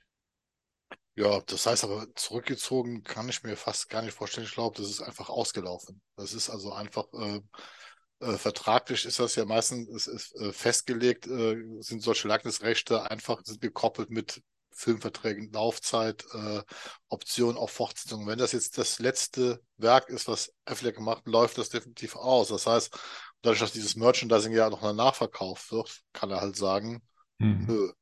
Das ist, äh, weil es dürfte ja für Hot Toys, die haben ja definitiv einen 3D-Scan von Afflecks Kopf. Ja. Das, das, der ist ja vorhanden. Also das ist ja, das ist ja keine große Kunst, aber es, ähm, äh, äh, da was zu machen, aber das scheint hier mit voller Absicht zu, äh, zu passieren. Das wäre jetzt auch ein Grund, ich meine, abgesehen dass ich mir eh inzwischen Hot Toys ehrlich gesagt für überteuert halte, mhm. bin ich ganz, ganz ehrlich. Also die äh, haben in meinen Augen qualitativ schon lange nachgelassen, also schon längere Zeit. Du kannst dich doch an unser Wonder Woman äh, ja, äh, erinnern, wo, wo ja nicht die Hot Toys Figur gekauft haben, sondern die, die Dingens-Statue, die dann besser aussah äh, mhm. und dann noch günstiger war. Und seitdem, also ich habe ja auch meine Hot Toys und das ist ja zum Beispiel, ich habe ja dieses aus The Dark Knight diese Armory mit Batman, Bruce Wayne und Alfred, Alfred Michael Caine, perfekt. Er sieht eins zu eins aus. Ja, Batman kann man nichts falsch machen, äh, äh, ist halt mit Maske und so weiter. Und dann hast du halt Bruce Wayne, der Christian Bale sein soll. Und es gibt nur eine einzige Pose, wo diese Figur aussieht wie Christian Bale. Das ist von schräg sehr weit unten. Wenn man dann hochguckt, dann sieht der aus wie Christian Bale. Ansonsten hat diese Figur nichts mit Christian Bale am Hut. Das ist einfach, aber die ist einfach schlecht gemacht. Also das hat nichts mit, damit zu tun, mhm. dass, das wird. Und hier, ich habe bei Hotters immer den Eindruck, die lassen nach. Aber hier, aber ich finde aber hier jetzt tatsächlich diese Gesichter, die sie gemacht haben, ob das jetzt Fantasy-Gesichter sind, also ich hoffe, dass das sind ja erst einmal Prototypen. Ne? Ich hoffe dann aber, dass die endgültigen Figuren äh, etwas hübschere Gesichter haben, weil die sehen ehrlich gesagt hässlich aus. Seien ja, wir mal ganz ehrlich. Also mal un genau, ungeachtet dessen, dass es jetzt vielleicht nicht Ben Affleck ist, den ja. man sich als Vorbild genommen hat, sieht tatsächlich die Mundpartie nicht wirklich ansprechend aus. Ne? Das ja. ist so wie, als würde tatsächlich so ein 60-, 70-Jähriger unter dieser ähm, ja. ein bisschen aufgedunsener 60-, 70-Jähriger genau, genau, unter der genau. Maske stecken. Ähm, ja, ich, und, und bei Hot Toys ist es äh, tatsächlich schwankend, was die Qualität angeht, das stimmt. Ähm, es ist auch manchmal so, dass der Prototyp, in dem meistens noch die meiste Energie ja eigentlich reingeht, mhm. ähm, dass man dann das Endprodukt eigentlich nicht mehr so nah am Prototypen dran hat und dann sagt, oh, okay, der, der sah aber schon mal besser aus, ähm, aber ne, durch die maschinelle Fertigung wird es dann meistens äh, wieder ein bisschen schlechter. Ähm, dass es hier dann oft mal so ist, dass da der Prototyp noch nicht so perfekt aussieht, aber dann das Endprodukt zumindest. Deswegen auch hier, ja, gibt es eine gewisse Hoffnung, wobei ich würde mir jetzt zumindest den, den, die Version eh nicht holen. Die, die gibt mir jetzt tatsächlich nicht so viel. Vielleicht ändert sich das nach dem Film, mhm. aber ich bin da inzwischen auch sehr selektiv geworden, was ähm, so die Figuren angeht. Die müssen mich schon begeistern, die müssen mich anfassen, ja, die müssen dann ähm, was mit mir machen. Das ist jetzt hier in dem Fall tatsächlich äh, nicht der das, Fall. Und ich, ich denke mir nur, ähm, aber Gerd, sag noch kurz, genau. Es, es catcht mich auch nicht. Also ich ja. gucke mir diese Figur an. Also, das ist das, das Problem. Also ich mochte tatsächlich den Snyder-Suit, den ersten aus äh, Batman wie Superman, also der wirklich klassisch am Comic angelehnt war, den mochte ich sehr bei mhm. Ben Affleck, das passte auch. Ja. Äh, in, in, Justice League dieser äh, Stealth an, wie hieß diese äh, äh an, Der Tactical Suit. Der Tactical Suit, der mhm. hat mich schon nicht mehr so abgeholt ja. und hier mhm. habe ich das Problem, was bei Pattinson so funktioniert hat mit diesen Einzelteilen, das irgendwie selbst zusammengebaut wird. Ich finde das hier total unpassend. Also es sieht irgendwie, es catcht mich gar nicht. Diese ganzen Details, die da drauf sind, dass dieser Brustpanzer jetzt da vorne so, mhm. so festgemacht ist. Also, also ja. Ich weiß nicht, ich weiß nicht. Nee. Ich, ich bin ja auch jemand, der sagt, nicht jeder Batman braucht in, in jedem neuen Film einen neuen Suit. Und ähm, ja, auch tatsächlich, ich bin da auch nicht so der Superfreund von diesem Design. Ich finde es okay. Ich finde es auch mal spannend, dass man jetzt eine etwas äh, bläuliche Maske mal versucht mhm. einzusetzen. Also immer mehr auch äh, farblich in die, in die Comic-Richtung ja. zu gehen. Das ist ja spannend und toll, dass man das ja auch inzwischen machen kann. Ähm, aber ja, ist jetzt auch kein Design, wo ich sage, muss ich unbedingt haben. Mhm. Ich frage mich nur, also weil wir schon gerade eben feststellen, hey, das sieht jetzt gar nicht aus wie Ben Affleck. Und man muss noch dazu sagen, das ist ja noch so eine Info. Es steht nirgends Ben Affleck mit dabei. Also selbst im Pressetext äh, bei der Michael Keaton Figur steht mit dabei, dass es so ein, ne, nach dem Design von oder nach dem Äußeren von Michael Keaton gestaltet wurde. Es steht im Pressetext nicht mit dabei, dass es Ben Affleck sein soll. Also ich vermute mal, dass es tatsächlich Absicht ist oder beziehungsweise äh, zwangsweise so ist. Jetzt frage ich mich nur, ist es dann überhaupt schlau, so eine Figur auf den Markt zu bringen, wenn ich dafür bekannt bin als Hot Toys, eigentlich so authentisch wie na, zumindest möglich ähm, Figuren auf den Markt zu bringen, die dem Schauspielervorbild ähnlich sehen. Und wenn man jetzt dieser Option irgendwie wenn er die entzogen wurde, dann würde ich doch die Figur schon gar nicht mehr rausbringen, oder? Ja, aber, aber Hot Toys ist ja inzwischen funktioniert ja inzwischen anders. Deswegen dauert das ja so lange, bis die Figuren kommen. Die sind ja jetzt von, von jetzt sind die vorgestellt worden. Und du wirst die frühestens nächstes Jahr eher in anderthalb bis zwei Jahren sehen. Das liegt einfach daran, dass Hot Toys inzwischen die Vorbestellungen sammelt. Und wenn nicht genug Vorbestellungen kommen, canceln die das auch wieder. Das haben die damals schon bei Man of Steel gemacht. Mhm. Bei Man of Steel waren drei Figuren geplant. Das war halt der Man of Steel selbst, der Superman, das war der General Zod und es war halt die äh, Fahrrad, also die, die, die angetraute Figur. Und die angetraute. Nee, die gab's nicht. Die ist vorgestellt worden. Die ist Ach so, vorgestellt. äh, vorgestellt worden. Ja, genau. Aber sie selber gab es dann nicht. Genau. Die, nein, ja. die, die, Mhm. ist, die ist dann gecancelt worden, Ja. weil schon der Vorverkauf von den Man of Steel Figuren so Ja. schlecht gelaufen ist. Und ich habe ja den General Zod und auch äh, den Henry Cavill Superman aus Man of Steel hier. Und wenn du die jetzt auf eBay, die würdest du, die könntest verschenken. Also die, die haben auch keinen Wert bei den Sammlern tatsächlich äh, gemacht. Das heißt, Hot Toys wird, also wenn das sich der Vorverkauf nicht rentiert, werden diese Figuren nicht kommen. Also das ist, ist, ist die andere Kiste. Das heißt, die hoffen jetzt einfach, hier, das sieht mir jetzt dieses Bild gerade, also der, der, der, der Suit sagt mir einfach nicht zu. Also es gibt für mich keinen Grund, den zu kaufen. ähm, aber da, da so operiert Hot Toys halt inzwischen, deswegen mal abwarten. Aber ich würde zum Beispiel jetzt als Fan, wenn ich jetzt wirklich hätte jetzt das Geld dazu, würde ich mir auch keine Figur hinstellen, die nicht nach Ben Affleck aussieht, weil warum soll ich mir eine, eine. Sammlerfigur aus dem Film kaufen, die nicht aussieht wie in dem. Film? Also das ist, Genau. ist, ist so.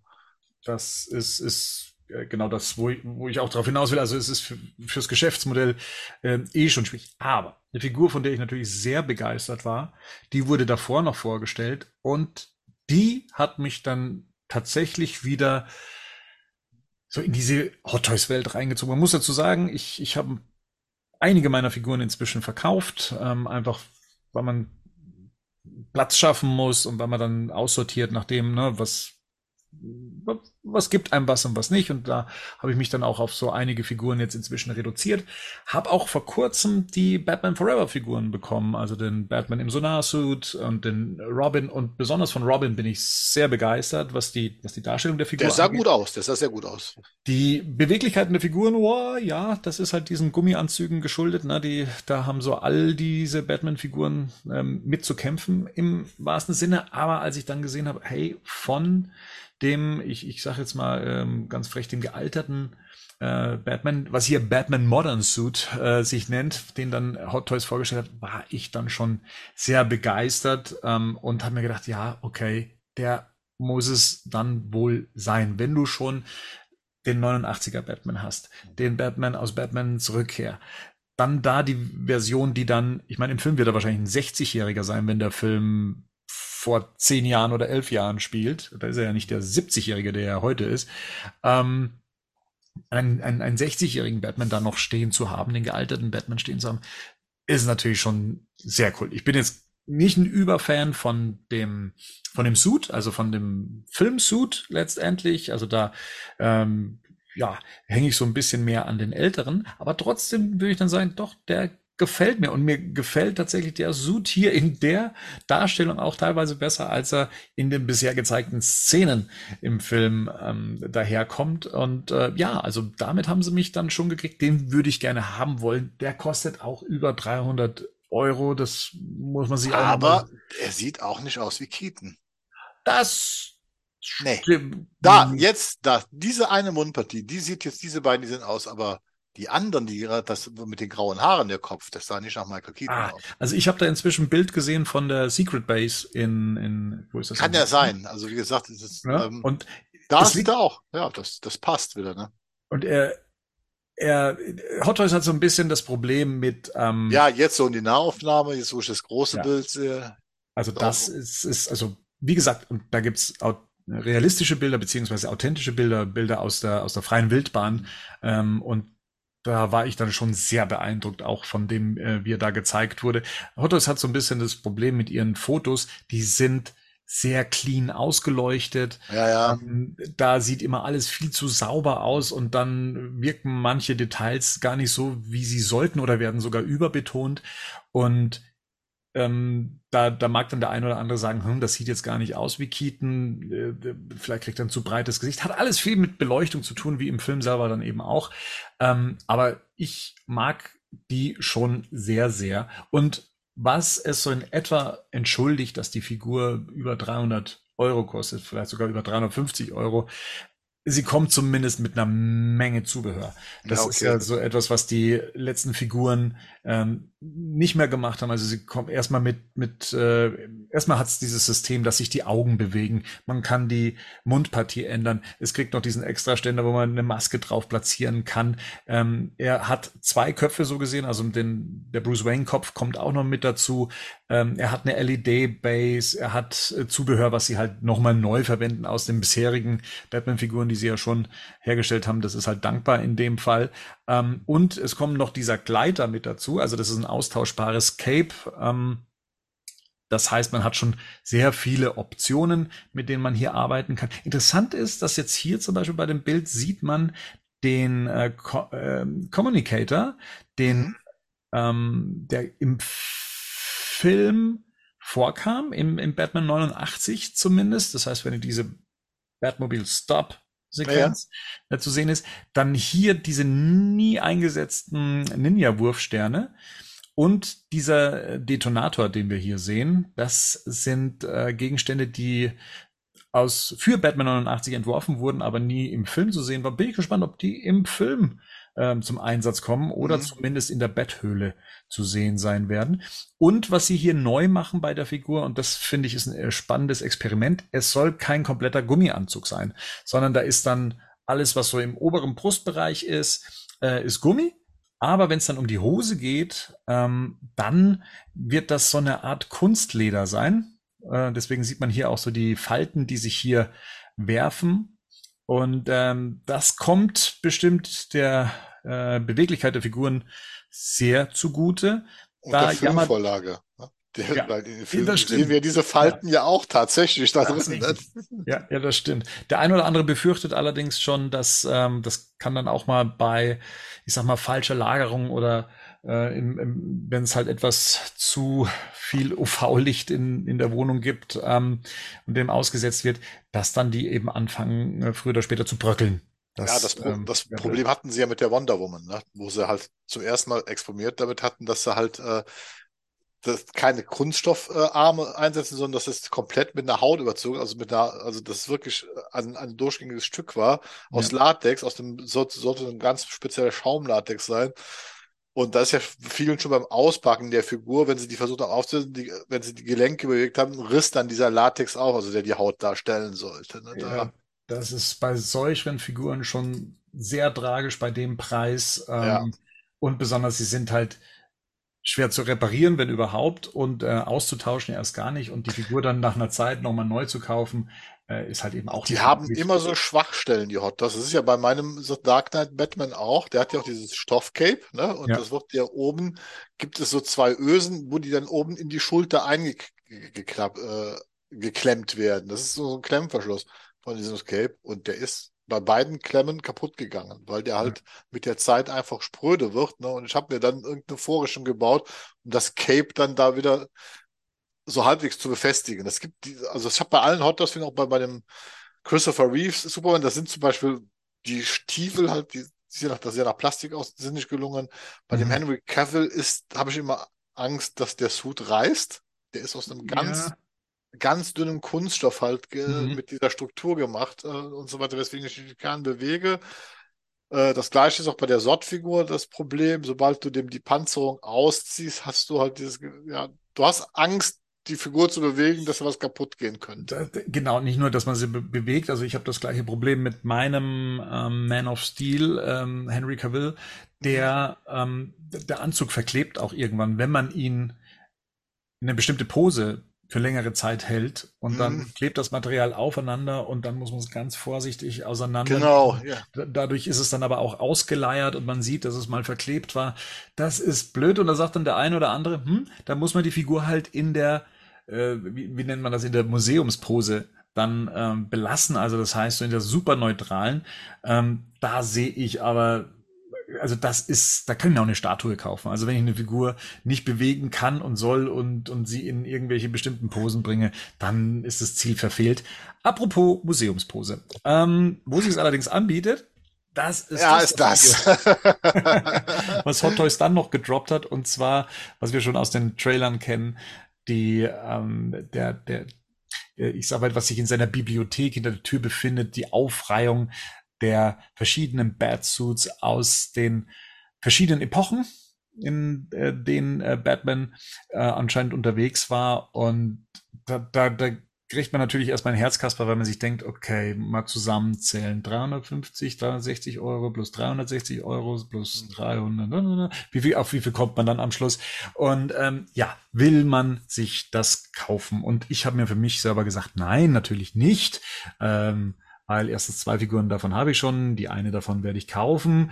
Und ja, ich, äh, ich finde es super spannend und bin auch sehr gespannt, ob sie die überhaupt rausbringen. Äh, bei Iron Man hat sie sie, äh, ich weiß nicht, wie viele Iron Man-Figuren es inzwischen von Hot Toys gibt, aber ähm, das Haben sind halt viele ja. Sammler bei verkalkuliert, weil sie dachten, der, es gibt nur ganz bestimmte Iron Man-Figuren von Hot Toys, die wirklich Wert haben. Diese in Anführungsstrichen Mark X bis so und so, die sie gemacht haben, die mhm. sind dann gar, sind dann, sind dann gar nicht mehr so. Ja, ich meine, hier, das ist natürlich, ähm, ja, wie ich das gesehen habe, habe ich auch gedacht, äh, okay. Ja. äh, na, aber das, weil, weil, was ich, was ich cool finde, man konnte jetzt hier die Anzüge mal so richtig im Detail sehen, was wir bis jetzt noch gar nicht so. Oder? Richtig, da ist ja dann auch jemandem aufgefallen, hey, der Suit hier drüben, der hat ja, sind das Bad Nipple? Und ja. ja, mehr oder weniger. Ich meine, man hätte diese Nieten an diesem Anzug auch tatsächlich woanders hinsetzen können. Ja. Äh, aber ja, es sind Nieten und ich dachte eigentlich, dass das ein Schneeanzug wäre damals, ja. also als wir den damals ähm, Hab im Trailer gesehen hatten, weil der eher so weiß durch das Licht äh, wirkte. Aber das scheint hier, also leider kann ich das Schild hier unten nicht entziffern, was da steht. Ähm, das, da, da wird es wahrscheinlich über die Bezeichnung draufstehen. Ähm, Gotham Guardian? Da steht hier Gotham Guardian, genau, das ist das Kostüm daneben, aber hier der mit eben dieser, der so, so ein bisschen, also mit dieser Brille, mit dieser zusätzlichen ja. Brille, diesen Schnürstiefeln und der hat hier halt ein Seil noch, so ein Kletterseil und ja, also das ja, ist da, eine spannende Kombi. Guck ja, ja, das an. Karabinerhaken. Karabinerhaken, hat aber den äh, 89er Gürtel an, der dann erweitert wurde um weitere Taschen. Und hier ist es eigentlich der Batman Returns Suit in einer Metallvariante. Also das sieht schon sehr spannend aus. Ähm, also der würde mir, der würde mir gefallen. Den finde ich, den finde ich. Den find der, ich der Gotham Guardian sieht halt aus wie so ein, ja. also das sieht schon fast aus wie ein Roboter, ne? Also ja. äh, das hatte ich mir auch schon mal überlegt. Ähm, was ist der? Ist der für Unterwassereinsätze? Ist der? Ja, entweder ist das wirklich so ein Unterwasser-Suit äh, oder aber hat äh, der, der, der gealterte Batman, wir haben ja darüber spekuliert, ist der noch im Einsatz oder warum? Oder ist, hat er sich halt zurückgezogen? Mhm. Also hat, hat, hat vielleicht tatsächlich einen Cyborg, der da rumläuft, der für ihn äh, die Sachen macht? Äh, so ein bisschen rumspinnen kann man ja mal ne, darüber. Aber ich finde den, der, der sticht so komplett hervor aus dieser ganzen äh, äh, Riegern an, an, an Anzügen. Ja. Und hier haben wir dann nochmal die ähm, Anzüge dieser, dieser, ich sag jetzt mal Year One Anzug, der es ja eigentlich nicht ist. Das ist der hier mit dem Batman 66 Logo ja. auf der Brust, aber auch diesen zwei Grappling Guns ähm, mit den, den Pistolenholstern und ja, äh, spannenden Gürtel auch wieder. Ja, den finde ich auch den finde ich auch ganz cool. Dann eben der, den ich sage, okay, der sieht aus wie eine, das sind zwar die klassischen Farben, aber der erinnert mich schon stark an eine Kennerfigur, die damals eben auch zu Batmans Rückkehr rauskam. Ja. Da hat man einfach die Figuren nochmal genommen und hat sie eben in verschiedenste Farben eingefärbt, unter anderem Gold. Aber hier ist er in klassischem Blau und Grau. Äh, funktioniert gut, ist allerdings nie so meine äh, favorisierte Kombi gewesen, was den Keaton-Suit angeht. Haben ja viele Fans schon immer mal versucht, sich da was auszumalen oder umzufärben. Ähm, aber ja, spannend, das mal ähm, in einer perfektionierten Form. Das, das funktioniert nur dann, das, ich kenne das auch, ich habe das auch mal gemacht. Du nimmst ja so ein Keaton-Bild, äh, habe das in Photoshop reingeladen ja. und habe mir dann, das Problem ist, dadurch, dass ja diese ganze Fotografie auf den schwarzen Anzug abgestimmt ist und so weiter, sieht das immer merkwürdig aus. Wenn du diese Farben wirklich benutzt, dann musst du auch das ganze Umgebungsbild genau an diesen Farben anpassen, damit sie ja. wieder stimmig wirken. Deswegen ja, aber es ist schon spannend. Ja, und dann hast du den 89 den Returns-Anzug und natürlich diesen Modern-Suit. Ne? Ja. Interessant ist, dass die Kaul sich, glaube ich, doch, die Ohren verändern sich auch teilweise. Du hast mal diese gebogenen Ohren, diese und mal, mal mehr gerade. Das ist schon. Aber das, das wird, glaube ich, ein teurer Spaß, ne? Das, genau, den ich mir in diesem Umfang auf jeden Fall nicht gönnen werde. Das äh, lässt man sich schenken natürlich. Ja, ja, klar. entsprechende gut situierte Sponsoren hat. Natürlich, natürlich. Wir sind für sowas auf jeden Fall offen. Ah, aber ich, das war auch das einzige Mal, wo ich so ein bisschen Schnappatmung hatte bei den, weißt du, normalerweise lassen mich inzwischen Figurenbilder eigentlich so relativ kalt, wie gesagt, weil ich hole mir das meiste auch einfach nicht mehr aus Gründen, aber hier hatte ich auch so kurze Schnappatmung bekommen. Aber einfach klar, weil man die Anzüge halt gut sehen kann ja, jetzt mal. Das, äh, wo man sie noch gut sehen konnte, dann sind wir gleich wieder beim nächsten Thema. Das ist, es kommt ja ein Vis eine Visual Enzyklopädie. Ich weiß gar nicht, wie man das auf Englisch korrekt ausspricht, aber es wird eine Art Making-of-Buch geben, ein Artbook. Und da hat Warner Bros. jetzt die ersten äh, Seiten ähm, mal veröffentlicht. Und auch da, da kriegt man Einblick in diese Quasi-Betthöhle, also im Begleittext steht auch drin, dass das kein, nicht die Betthöhle natürlich ist und auch nicht darstellen soll, aber dass er da eben seine Suits ähm, versteckt beziehungsweise äh, aufbewahrt. Und ähm, auch hier sieht man deutlicher als im Trailer jetzt die einzelnen Kostüme. Und das Spannende ist, da wird dann auch äh, erzählt, äh, wie sich die Designer austoben konnten, weil diese Kostüme nicht funktional sind. Also das heißt, sie stehen da auch im Film nur da ähm, und sie mussten sich jetzt nicht danach richten, ob man sich da drin bewegen ja. kann, ob die Teile aufeinander abgestimmt sind, ähm, ob sich irgendwas verschiebt, sondern man konnte einfach solche Statuen gestalten und hatten da sehr viel Spaß dran. Was man hier auch im Hintergrund gut sieht, sind dann eben auch die Gadgets, also Grappling ja. Gun etc. Die sieht man hier auch, sind hier auch noch mal extra auf der zweiten Seite dann eben aufgeführt, die veröffentlicht wurde. Nochmal ein äh, Bild von, von einem das ist nicht der aktuelle ähm, Batman-Gürtel, sondern ähm, einer, der auch schon für ein anderes Kostüm eingesetzt wurde. Hier verschiedene Batarangs in verschiedenen Größen zumindest und die Pfeile von der Grappling Gun. Genau, die ähm, das erscheint, äh, glaube ich, auch am Tag der Veröffentlichung des Films. Also da gibt's leider nichts vorab zu gucken. Aber ja, das äh, werde ich mir auf jeden Fall holen. Das Buch ist schon bestellt und ähm, da freue ich mich immer drauf und hoffe auch, dass es in dieser Qualität auch mehrere äh, Bilder gibt vom Set und nicht nur eben Sachen, die man eh schon so im Internet äh, findet. Und ähm, genau hier ist auch ein Bild von Michael Keaton zu sehen ohne ähm, Maske. Äh, im der Bad Cave und. Was ich mich die ganze Zeit frage, hat er wirklich den Suit an? Ja. Oder, oder ist das. Das digital? ist kein Szenenfoto. Also deswegen, falls man jetzt den Verdacht hat, dass Michael Keaton nie im Kostüm war und ihm der dann per äh, CGI auf dem Körper ähm, gezaubert wurde. Also das hier ist ein Set-Foto und das, ähm, ich meine, wir haben ja auch die Featurette gesehen. In der Featurette, das waren ja Behind the Scenes. Ja, dann also, muss man sagen, da ist Michael Keaton auf jeden Fall top in Form. Also ja. der sieht ja wirklich sehr schmal ja. aus in diesem Suit. Ja, also das ist absolut. Und er hat ja auch damals schon im Interview gesagt, es war für ihn kein Problem, in diesen Suit einzusteigen. Der dürfte auch inzwischen um einiges bequemer sein als in den äh, Jahrzehnten davor. Aber ich habe ich gelesen, der wiegt auch keine 50 Kilo mehr.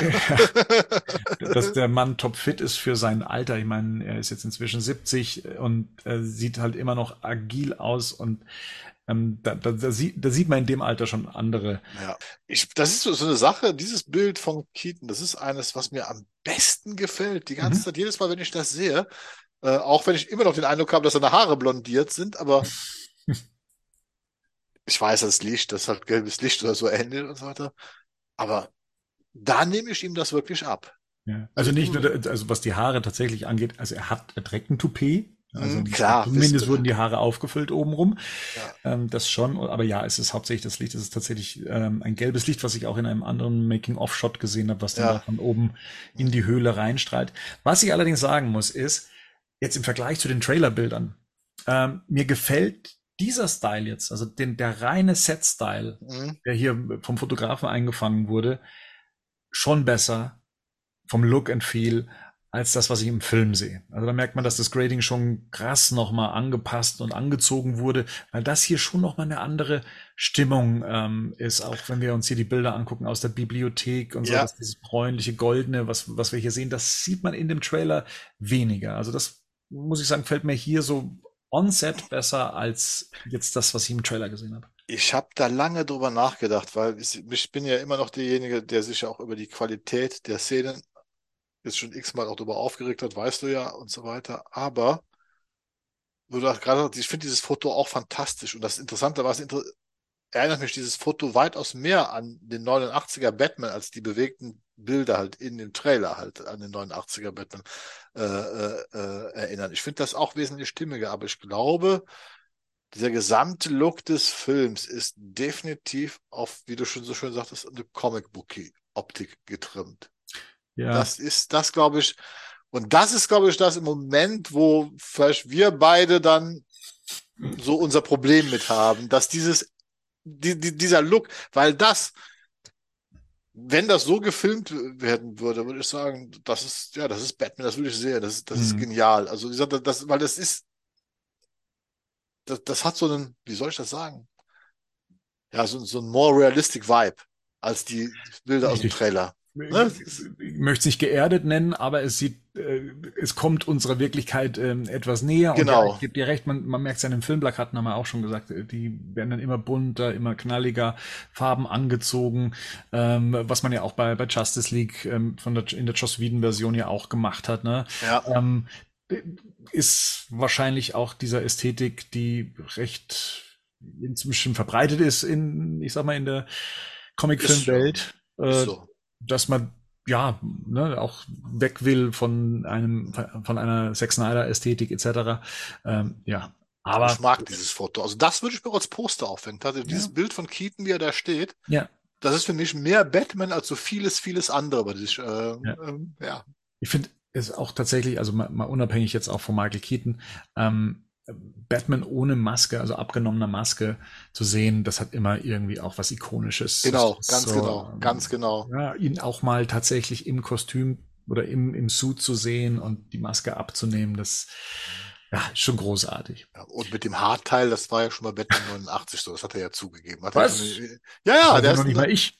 Was? Ja, der hat in dem, es gibt, äh, weil der Flo, wir hatten, Flo hatte mal, wir hatten auf Discord darüber diskutiert, ja, aber Keaton hat ja wieder Haare oder musste ich ihn leider ähm, äh, widersprechen. Du kannst es nachlesen. Äh, Michael Keatons Haare wurden schon für Batman 89 oben aufgefüllt, weil der Mann schon immer zu ein wenig also ich meine, dass er Geheimratshecken hat und so weiter. Jetzt haben wir wieder das Thema Haare. Jetzt brauchen wir Rico eigentlich hier an dieser ja. Stelle. Wenn es um Haare geht, ist das unser Mann. Ja, verdammt. Also das war, also das habe ich ja noch nie gehört. Also, Schick dir das mal Bedarf. Er hat es dann im Interview gesagt. Also er hat oben, also das sind Haare eingewoben. Da ist also auch ein Haarteil eingewoben worden, um seine Haare etwas fülliger aussehen zu lassen.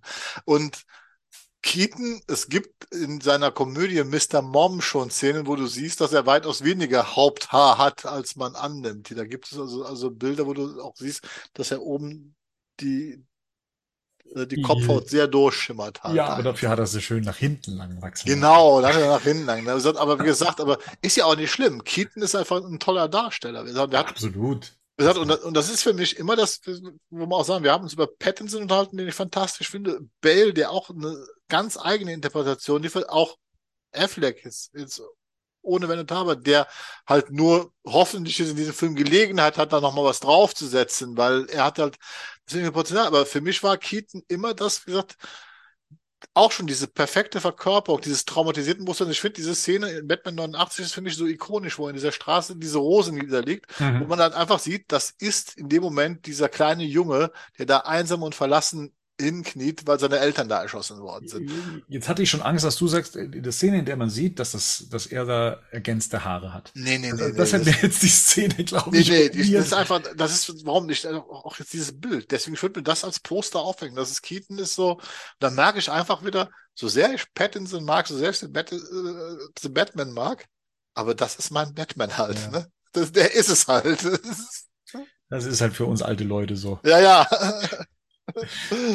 ähm, aber kommen wir äh, zu ähm, was anderem, was aber auch so in dieser Nostalgie-Schiene mitläuft, und zwar äh, aus dem Score von Benjamin äh, Wallfish. Wallfish ja. Genau, ist, äh, sind jetzt vier Tracks inzwischen veröffentlicht worden.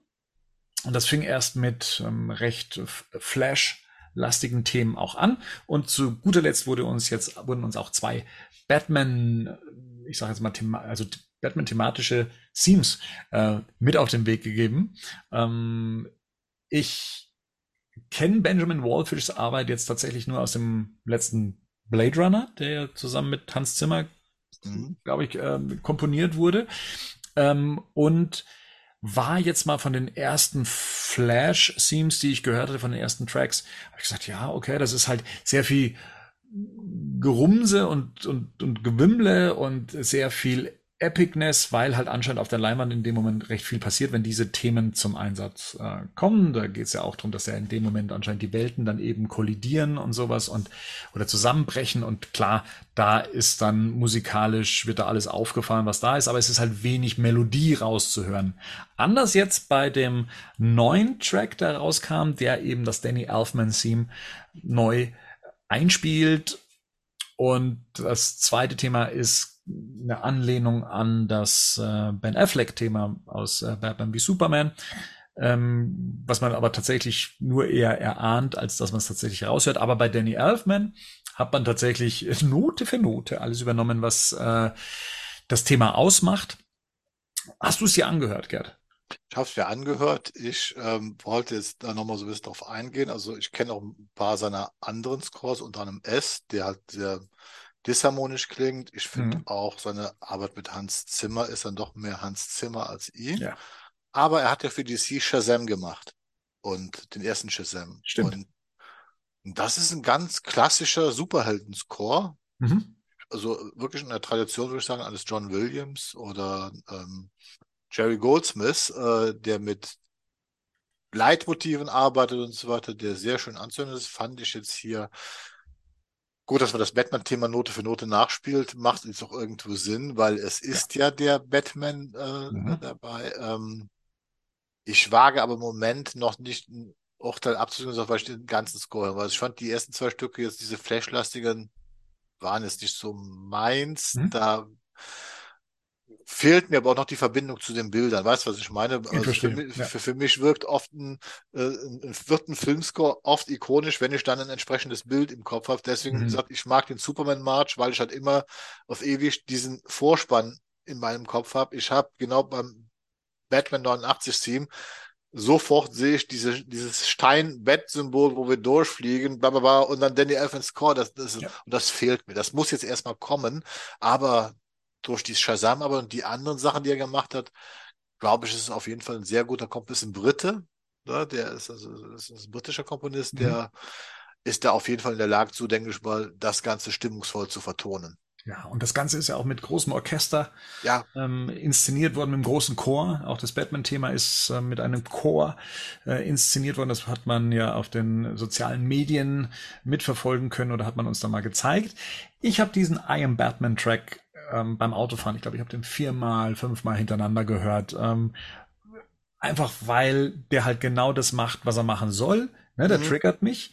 Ähm, und er hat natürlich was Melodisches mhm. auch noch äh, mit dabei. Und ich finde es schon interessant. Also aus seiner, ähm, aus seiner Hand klingt das Ganze wie eine Mischung aus ähm, Batman, nur nicht ganz so schwer, nicht ganz so düster. Dadurch klingt's ein bisschen nach der Animated Series. Ähm, da, da Daran ja. musste ich denken. Ich habe auch mhm. die ganze Zeit gedacht, als, als ob ich weiß nicht was, ich bin, ich bin kein Musiker, ich habe da keine Ahnung, aber ich habe die ganze Zeit den Eindruck, dass das ein bisschen schneller und ein bisschen von der Tonalität höher kommt, also so ein bisschen dadurch, dadurch freundlicher wirkt. Weißt du, was ich meine? Das, also, was, du als, was du als Schwere bezeichnest. Ja. Und das ist das, was in der Animated Series hier ist, die ja. sich da dann so ein bisschen davon das, das stimmt, das habe ich auch gedacht. Genau, also da kommt das, was Shirley Walker in der Animated Series verwendet hat. Also ich bin jetzt auch kein Musikfachmann, ne? Also deswegen kann ich das jetzt auch gar nicht so benennen, wie es äh, wahrscheinlich der ein oder andere kann, der aus dem Bereich kommt. Aber ich ähm, sehe da tatsächlich, okay, durch den Einsatz der ein oder anderen äh, Instrumente klingt es ein bisschen mehr wie die Animated Series. Mhm. Ähm, plus, aber ich glaube, dass das gar nicht so Absicht ist, sondern es passiert dann einfach eben, weil du schon gesagt hast, er macht ja gern so klassische Superhelden-Soundtracks mhm. oder was der Shazam-Soundtrack äh, auch war. Es klingt ein bisschen nach Elliot Goldenthal's ähm, äh, Batdämmerung, also dem, dem Batman-Theme, was mhm. für, ähm, also es hat da so Anleihen aus dem Batman Forever Soundtrack. Ja, das, ja kommt auch in dem Fall eben durch diese etwa durch diesen etwas leichteren Ton, durch das ähm, etwas mehr heroische, was da mitschwingt, also gar nicht so das tragende düstere und finde das wie gesagt, wahrscheinlich äh, unbeabsichtigt, ähm, ist, sind das dann gleich drei Filme in einem. Mhm. Ähm, und ich glaube, in dem, in dem Batflag Theme, äh, was man hört, äh, ist sogar eine Passage, die für einen kurzen Moment nach dem äh, Joker-Theme äh, klingt. Also nicht diese langgezogene Violine, sondern nach diesem das ist äh, da auch mit eingewoben, wobei ich auch glaube, dass das jetzt eher auf die äh, spezielle Szene abgestimmt ist und nicht ähm, absichtlich damit eingebaut wurde. Aber äh, interessant, wie man manchmal äh, Szenen verbindet mit, mit Musiken, die man dann hört und ja, hier in dem Fall kann ja alles möglich sein, wenn man so möchte, weil der Film ja auch mit ganz vielen Sachen arbeiten das, möchte. Ja, natürlich. Das ist, wie gesagt, das Score. Wie gesagt, für mich zum Score müssen auch immer die Bilder kommen. Ich weiß noch, ähm, für mich hat ja auch der Michael Giacchino äh, Soundtrack zu The Batman erst richtig funktioniert, wie ich den Film zum ersten Mal gesehen hatte, wo ich die Musikstücke dann auch einordnen konnte.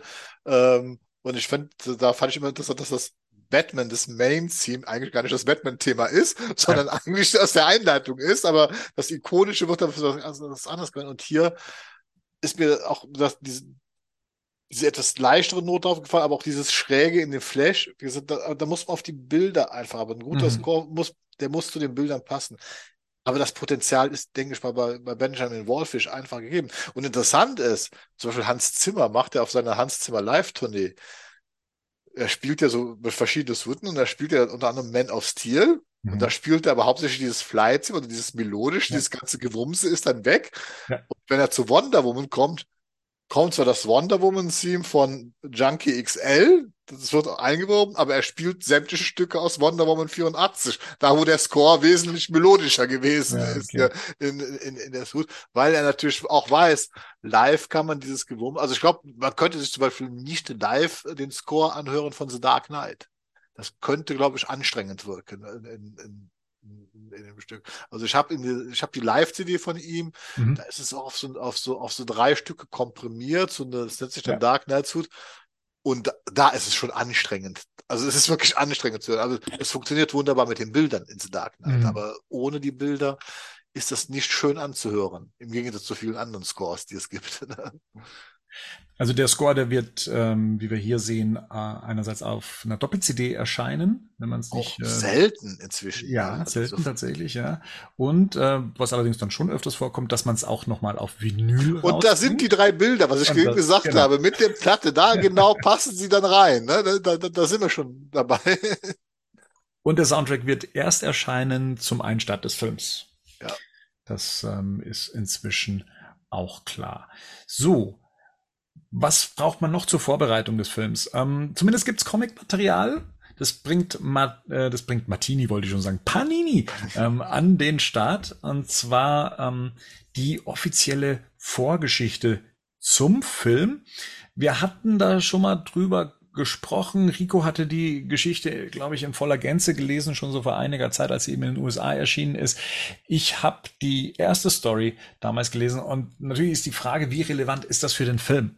Und ich möchte jetzt gar nicht großartig spoilern, weil ich glaube, die Geschichte, die in dem Comic erzählt wird, ähm, also zumindest das, das erste Heft, was ich hatte, ein losgelöstes Abenteuer von Flash ist. Aber ich glaube, die Prämisse, die ähm, schon in Justice League angedeutet wird, ist hier wichtig, und zwar, dass Batman der Mentor von The Flash. Ja. ja, er nimmt ihn, nimmt ihn sich an. Und äh, ich glaube, auch hier kommt schon so die erste Verbindung eben zum dunklen Ritter, zu eben dem, dem Speedster. Und äh, was vielleicht noch relevant ist, ist, dass der Ring, den Barry Allen im Film hat, der ist ja auch schon in ein oder anderen Trailer eben aufgetaucht und die ein oder andere Szene hat man auch schon gesehen, wie sich da wie aus den Comics bekannt, dann auch äh, der Ring für was anderes eingesetzt wird, damit er sich äh, auch in Schale werfen kann, äh, dass der eben auch von Bruce Wayne stammt. Also den, die, die zwei haben eine recht enge Verbindung, was die Karriere von The Flash angeht, und das wird eben hier in dem Comic schon erklärt. Mhm. Ich habe, wie gesagt, nur die erste Geschichte gelesen. Ist nicht so ganz mein visueller Stil. Äh, mhm. In Zeichnungen konnte ich jetzt wenig anfangen, aber ist natürlich schon nett zu lesen als die Vorgeschichte zum Film selbst. Zwei Ausgaben fehlen mir noch äh, zu lesen. Für all die, die es interessiert, äh, wenn ihr das jetzt hört, kann es sein, dass wir auf Batman News schon ein Gewinnspiel am Laufen haben, in dem wir eben zwei Ausgaben von diesem Heft von Panini bereitgestellt ähm, bekommen haben, ums zu verlosen. Also Da ähm, dürftet ihr jetzt auf Batman News gehen und wahrscheinlich lassen mir noch eine gute Frage einfallen. Äh, man muss ja bei unseren Gewinnspielen immer ein bisschen was tun. Und dann ähm, kann die offizielle Vorgeschichte zum Film auch euch gehören. Aber ja, da sei auch nochmal das ähm, erwähnt, dass es zur Vorbereitung auf den Film auch was an Comic-Material gibt. Nochmal vielen Dank an Panini, dieses Heft für uns äh, zur Verlosung zur Verfügung zu stellen. So, Gerd, was haben wir denn noch? Über was muss man noch reden, was The Flash angeht? Wir könnten vielleicht noch so zwei, drei Statements, die halt jetzt so die letzten Wochen gedroppt sind, aus Twitter ähm, so mal ein bisschen auf einmal, wie gesagt, fand ich sehr schön, dass äh, Michael Shannon nochmal also betont mhm. hat, dass er für die Rolle von General Zod, dass er tatsächlich Zack Snyder gefragt hat, ob er das noch machen darf. Also er hat gesagt, ohne das okay, wird das nicht machen. Und Zack Snyder hat dann gesagt, ja, ist okay, kannst du machen.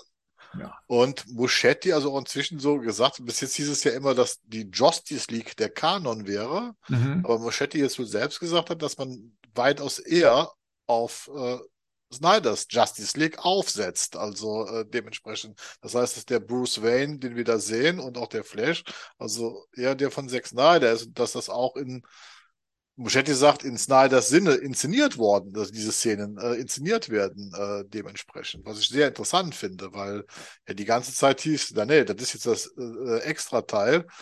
Ähm, fragt sich jetzt für mich, ist das jetzt einfach ein Statement politisch gemeint, so nach dem Motto, um die Fans zu beruhigen. Äh, aber wir hatten ja schon mal darüber diskutiert, mhm. wo die Wurzeln liegen. Und es macht ja eigentlich mehr Sinn, wenn man auf Snyders Werk entsprechend aufsetzt, gerade auch mit dieser ganzen Sott-Geschichte, die da drin äh, eine Rolle spielt. Also ja. ich, ich kann es auch als das verstehen, dass man jetzt nicht die, also dass man die von Zack Snyder geschaffene Flash-Figur weiter benutzt und auch all die Elemente, die dafür schon mhm. entwickelt wurden, die vielleicht nicht in der Justice League-Variante vorkamen, also seine Freundin.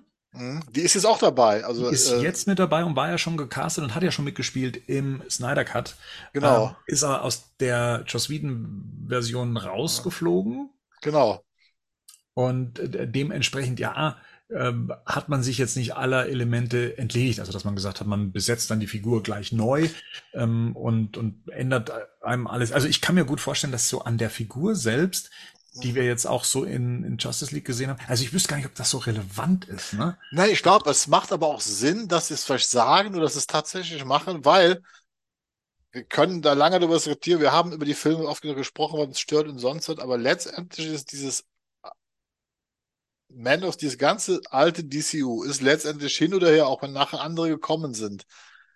Es basiert auf Snyders Entwürfen von Anfang. Mhm. Dass das nicht so umgesetzt worden ist, ist eine andere Kiste. Das wissen wir. Aber letztendlich ist der, hat der, ist der für dieses alte DCEU, was es ja offiziell nie gab, verantwortlich.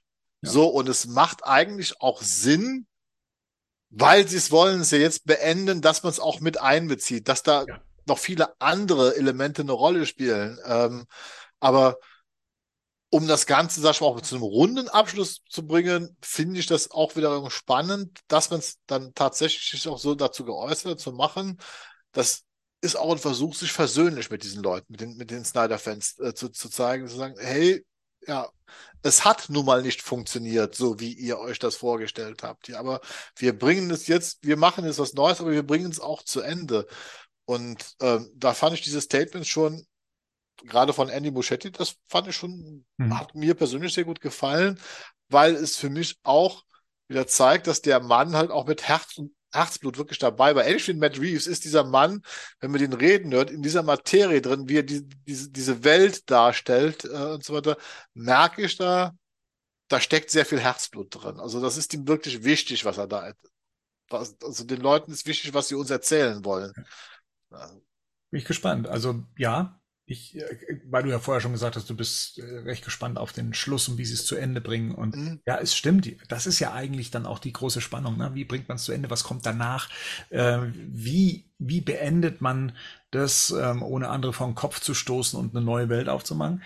Wenn man, wenn man dann bald wissen, nach einer Spielzeit von, also gerade wird von 144 Minuten gesprochen, zwei Stunden 24 wären das, das wäre der drittlängste Film ähm, der so offiziell im, im Kino lief, also den Snyder Cut mal außen vor. Äh, drittlängste Film nach Batman wie Superman und Wonder Woman 2. Also ähm, ja, ich finde, das ist aber auch okay. Filme müssen nicht so super lang sein, ja. Also das, äh, da bin ich inzwischen echt dabei zu sagen, zweieinhalb Stunden Maximum.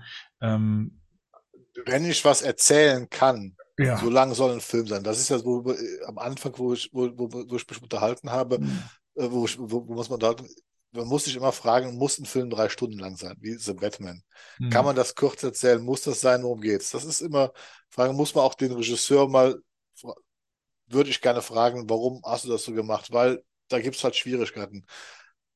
Ich bin aber auch einer, der der Meinung ist, wenn ich eine Story in 90 Minuten erzählen kann, vernünftig, dann nehme ich auch nur 90 Minuten. Ich muss diesen ganzen Krempel nicht ausdehnen. Das ist zum Beispiel so eine Sache, das erleben wir gerade im Kino. Wir haben jetzt gerade auch das äh, Remake von der kleinen Meerjungfrau. Neben dieser ganzen unsäglichen Diskussion, die da im Vorfeld gelaufen ist, auf die ich auch nicht näher eingehe, die eh Ja. nur Schwachsinn ist, ist der Film aber auch tatsächlich fast zweieinhalb Stunden lang. Und da frage ich mich einfach, warum? Weil der animierte Film geht, glaube ich, 78 Minuten und der funktioniert wunderbar. Warum muss ich das jetzt auf zweieinhalb Stunden strecken? Und das haben sie schon beim König der Löwen gemacht, das haben sie bei Aladdin gemacht. Bei der Schöne und das Biest, die Filme waren alle wesentlich länger wie ihre Vorbilder, hatten aber nichts Neues zu erzählen und haben meistens nur schlechte neue Songs dazu bekommen, die nicht ansatzweise an die alten heranreichen. Also so und hier finde ich, wenn ich so eine Multiversumsgeschichte, wenn ich so höre, was so alles passiert, was wir durch den Trailer, was alles angeteased wird, da könnten die zweieinhalb Stunden schon fast auch sehr hektisch äh, verlaufen. Ne? Also da habe ich auch ein bisschen Angst, Angst vor, ne, dass wir dann wieder so einen Film haben, der trotz zweieinhalb Stunden Länge, wo wir dann so durchhetzen, weil wir ja alles Mhm. abarbeiten müssen, äh, äh, äh, was, was da passiert. Ne? Also Ja. ich sage, für mich ist immer das Paradebeispiel äh, Zack Snyder's Watchmen. Den Kinocut und dann später den Ultimate Cut, den er rausgebracht hat. Dieser Kinocut, den mochte ich immer, aber dieser Kinocut hetzt ja regelrecht durch diese ganze Geschichte. Hat er keine Zeit, weil er auf den Punkt kommen Ja. will, weil er keine Zeit zum Atmen hat quasi. Ne? So und äh, hier habe ich ein bisschen Angst, weil alles, was so angedeutet wird, was da kommen könnte, ich denke, ja, wie wollen die das noch unterbringen? Und das wollen sie jetzt auch noch unterbringen. Weißt du, ich bin immer noch die ganze, ich habe bis jetzt noch nicht im Kopf zusammengedacht, okay, ich weiß ungefähr, der Film fängt an mit einem Ben Affleck und einem Flash, der die gemeinsam der Mentor, die gemeinsam irgendwie ein Abenteuer leben. Der Flash kommt auf die Idee, ich kann die Zeit rückgängig machen, macht den Scheiß, weil er will seine Eltern retten. Alles geht schief, Mist. Dann sucht er halt den Batman, den Batman auf. Das ist ein anderer Batman. Jetzt muss man das Ganze erstmal erklären. Er verliert doch seine Kräfte, kriegen wir auch schon mit, haben wir auch schon mitbekommen, hat er keine Kräfte mehr oder da passiert was. Und es gibt keinen Superman und es muss man auch einen Supergirl befreien. Und wir sehen ja schon in den Trailern, da wird eine große Actionsequenz angedeutet, wo unter anderem auch Supergirl befreit wird. Dann kriegen wir aber gleichzeitig mit, der große Big Baddy ist halt wieder General Zod, was ja, Ja. auch nicht in fünf Minuten abgehandelt werden kann. Ja. Und das ist dann der Moment, wo ich denke, wow, da sind dann, kommen wir zweieinhalb Stunden schon fast knapp vor. Ja, wo, wobei ich sagen muss, also ich weiß nicht, wie es dir da geht, aber das war auch so der Punkt, wo ich dann so ein bisschen diese Ermüdungserscheinungen von diesem Betrailer bekommen habe, dass diese Settings sich immer wieder um die gleichen bislang handeln. Ne? Wir sind mal Ja. in der Wüste, wir sind im Batcave, wir sind mal bei Barry Allen zu Hause und dann noch in der Gasse.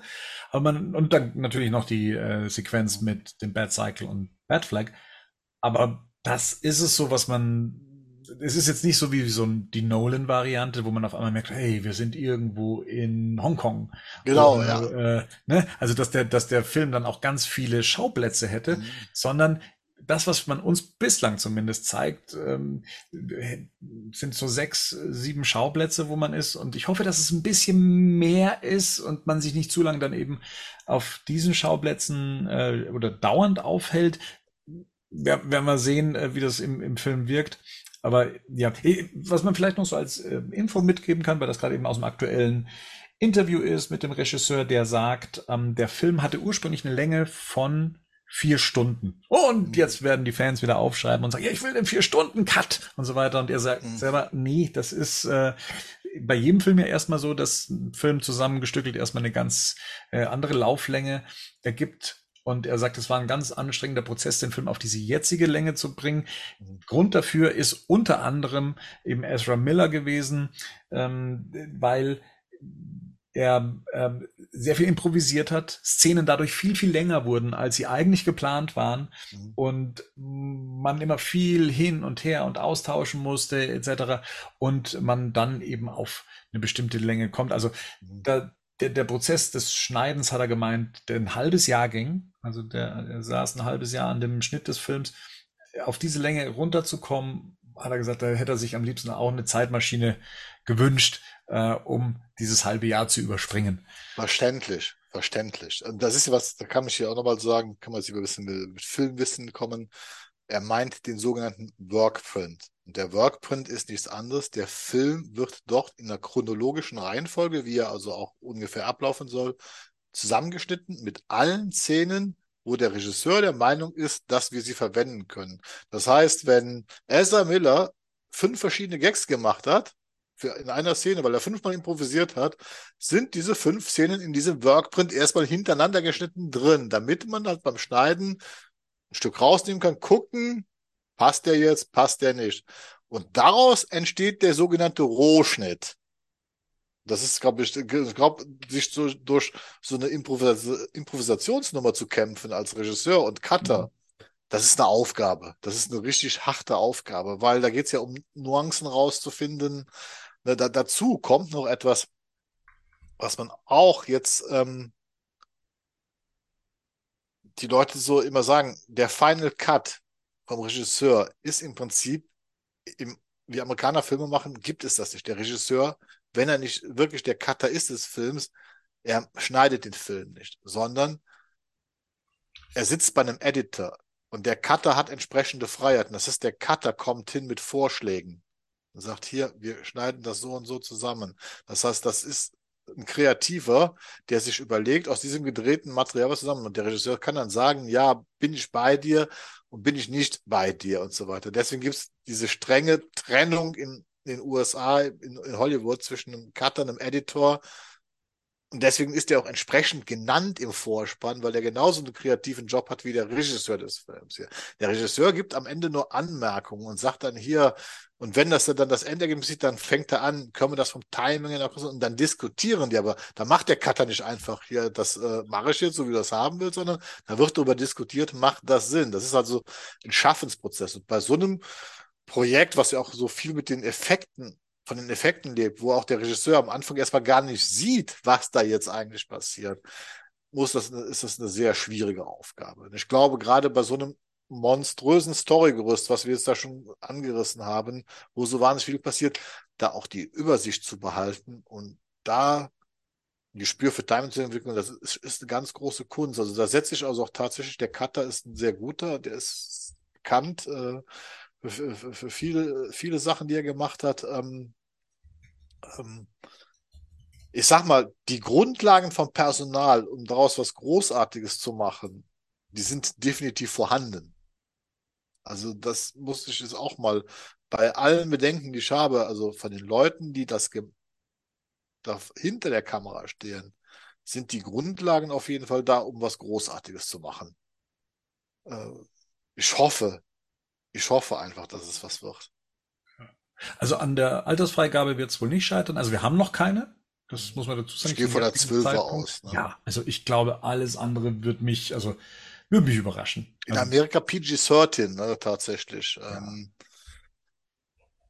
also ich, ich glaube, wenn, wenn, wenn wir da in den FSK 16 Bereich rutschen würden, also das ne, nein, mit einem, mit einem Batman, einem The Batman, der ab 12 freigegeben war, äh, kann ich mir das jetzt zumindest bei dem, was wir jetzt in dem Trailer gesehen haben und was das für ein Look and Feel und für eine Stimmung hat, nicht vorstellen. Mhm. Und wäre wahrscheinlich für so einen Film auch nicht äh, gut, weil man dann einfach nicht ähm, ja, genügend Leute ins Kino zieht.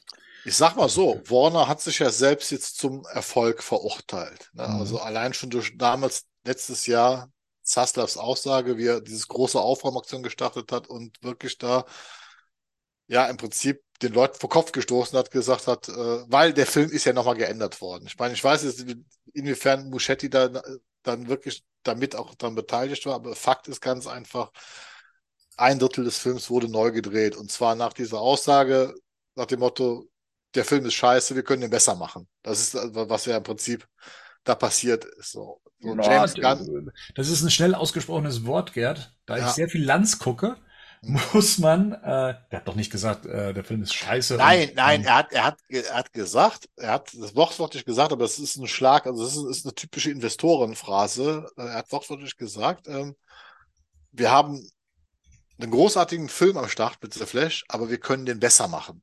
Und das ist im Prinzip im amerikanischen, das auf, also im englischen wenn ist das eine Phrase, wo ganz klar eine Klatsche gezogen wird, auch an die alte Führungsriege, äh, Riege, ihr das ist Mist, wir machen das jetzt besser.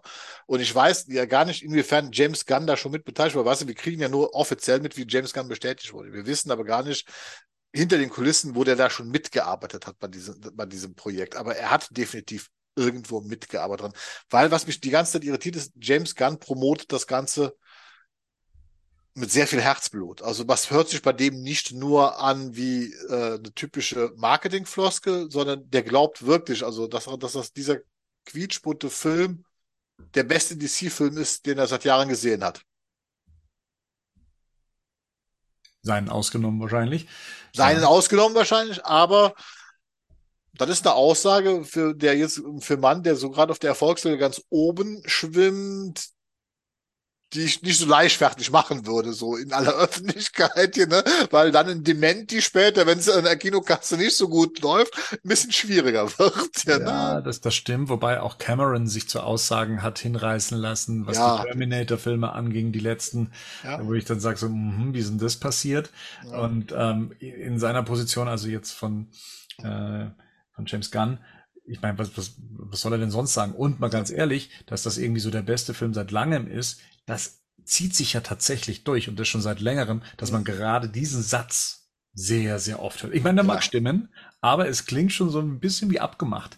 Also, ja. dass, dass man gerade äh, dieses äh, seit langem und wir haben ja eine Historie an, sagen wir mal, schwierigen Filmen und, und so weiter. Ähm, das, also, und es mag auch wirklich seine Meinung sein und dass er dem Ganzen auch positiv gegenübersteht und so weiter, aber es klingt schon nach Marketing-Sprech, beziehungsweise ich würde das jetzt auch nicht anders von ihm erwarten. Also ich würde mir jetzt nicht erwarten, dass er da, da steht und sagt, hm, ja, weiß nicht, äh, Film kommt jetzt, aber wartet alles, was danach kommt, wird dann noch viel besser. Aber schau mal, aber noch eine Frage habe ich ja nicht. Was hältst, hast du denn von den ganzen Twitter-Reviews gehalten, von den ganzen Promis, die alle diese Satz ja. geboten Ich habe so Flash gesehen. Ein wirklich herzerwärmender Film mit tollen Actionsequenzen. Diese, diese Phrasen, die da plötzlich.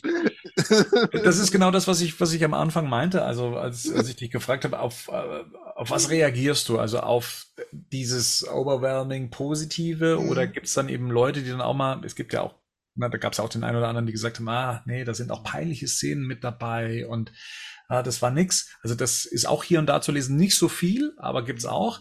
Aber das ist das, wo ich schon eher meine Ohren dann spitze, weil ich da merke, ah, okay, es ist nicht nur alles ne, alles fein.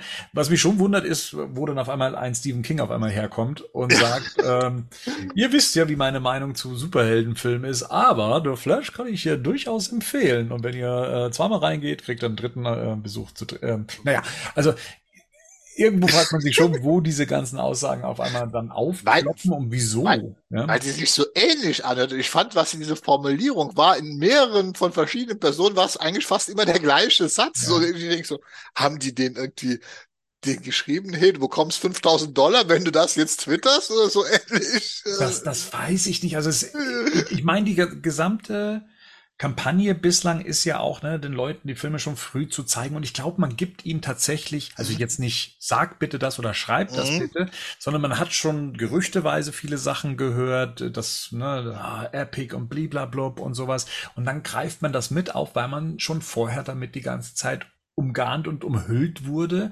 und beliebter Hype und was weiß ich alles, was dann ja auch in diesen Tweets stand. Also ich nehme die schon bis zum bestimmten Grad ernst, mhm. weil man ja auch immer guckt, von wem kommt das dann, weil derjenige muss ja dann früher oder später auch seine Meinung wieder zurückziehen, wenn es dann letztendlich bei Rotten Tomatoes dann eben landet. Und ähm, hatten wir auch schon in der Vergangenheit, dass ein Vertreter eines bestimmten Outlets ähm, den, den Film noch äh, getwittert hatte, wie großartig er findet, aber sein Kollege, der dann in der offiziellen Presseverführung war, für das gleiche Blatt, dann auf einmal doch eine schlechte Kritik abgeben musste. Mhm. Das ist, äh, wird sich zeigen. Ne? Ich bin tatsächlich auf den Rotten Tomatoes Wert gespannt und bin auch positiv gestimmt, aber tatsächlich ja, hat das alles so ein bisschen. Ich traue dem ganzen Braten noch nicht so ganz, was diese ganzen positiven Bewertungen angeht. Da ähm, wird uns, wie gesagt, der 6. Juni, das ist ja jetzt dann schon bald, ich glaube, es ist nächste Woche Mittwoch, dann ähm, ja zeigen, was was da so dran ist. Äh, und aber muss man auch sagen, Warner Bros. ist sich sehr selbstsicher, was das angeht. Ne? Das Sehr ist früh mit dem Film rausgegangen, äh, brescht vor, zeigt ihn schon der Öffentlichkeit. Also, wenn du einen schlechten Film an der Hand hast, machst du das halt nicht. Eigentlich nicht, nein. Das ist, äh, es wirkt für mich auch so, dass es so ein bisschen die Flucht nach vorne ist, hey, wir können das. Hm. Wir können das. Leute, wir können das tatsächlich. Ähm, so sehe ich das auch. Und ich wünsche mir auch, wie er sagt, ich habe da meine Bedenken, ist, ist ganz klar. Und trotzdem hoffe ich einfach, dass es ein toller Film wird. Vor allen Dingen auch wegen Michael Keaton. Ja. Weil da ist natürlich auch mein Herzblut, äh, hängt da einfach dran. Wie gesagt, äh, ich kann auf The Flash quasi verzichten, aber ich möchte äh, äh ich möchte einen schönen, also ich sag mal, es wird ja dann wirklich das letzte Mal sein, dass wir Keaton in der Rolle sehen, aufgrund der Sache, dass wir da mit Metgirl ja nicht mehr zu sehen bekommen. Ich möchte einfach, dass er einen schönen Abschluss bekommt. Ne, dass der also da auch, äh, dass man das entsprechend mit, mit entsprechenden Würde umsetzt. Da bin ich echt gespannt, ob das Ach, ich will es mir noch gar nicht vorstellen. Nein, ich, ich kann es mir auch noch nicht, aber wie gesagt, aber das ist, ich sag mal, das ist für mich irgendwie wichtig, weil ich sag, man hat diese Figur, ich habe immer damit abgeschlossen, okay, der Batman Returns, das war der letzte Film mit ihm, es ist mein Lieblingsfilm, alles gut. So, und jetzt holt mir den hervor und wie gesagt, klar, ich bin Nostalgiker, ich bin alt, äh, vielleicht mhm. ist er doch dann irgendwie so, äh, so gestern, wenn man schon so eine Figur hervor, hervorholt, habe ich so immer den Eindruck, dann sollte man die dann noch mit Würde äh, zu Ende bringen. Weil, weißt du, was ich meine? Das wird, ja, das absolut, wird... absolut. Was, was, was denkst du denn? Also, man weiß ja, welches Ende gedreht wurde. Man konnte ja damals die Setbilder mit angucken. Das Ende ist auch nicht mehr gültig letztendlich, nachdem da ja äh, das geändert wurde.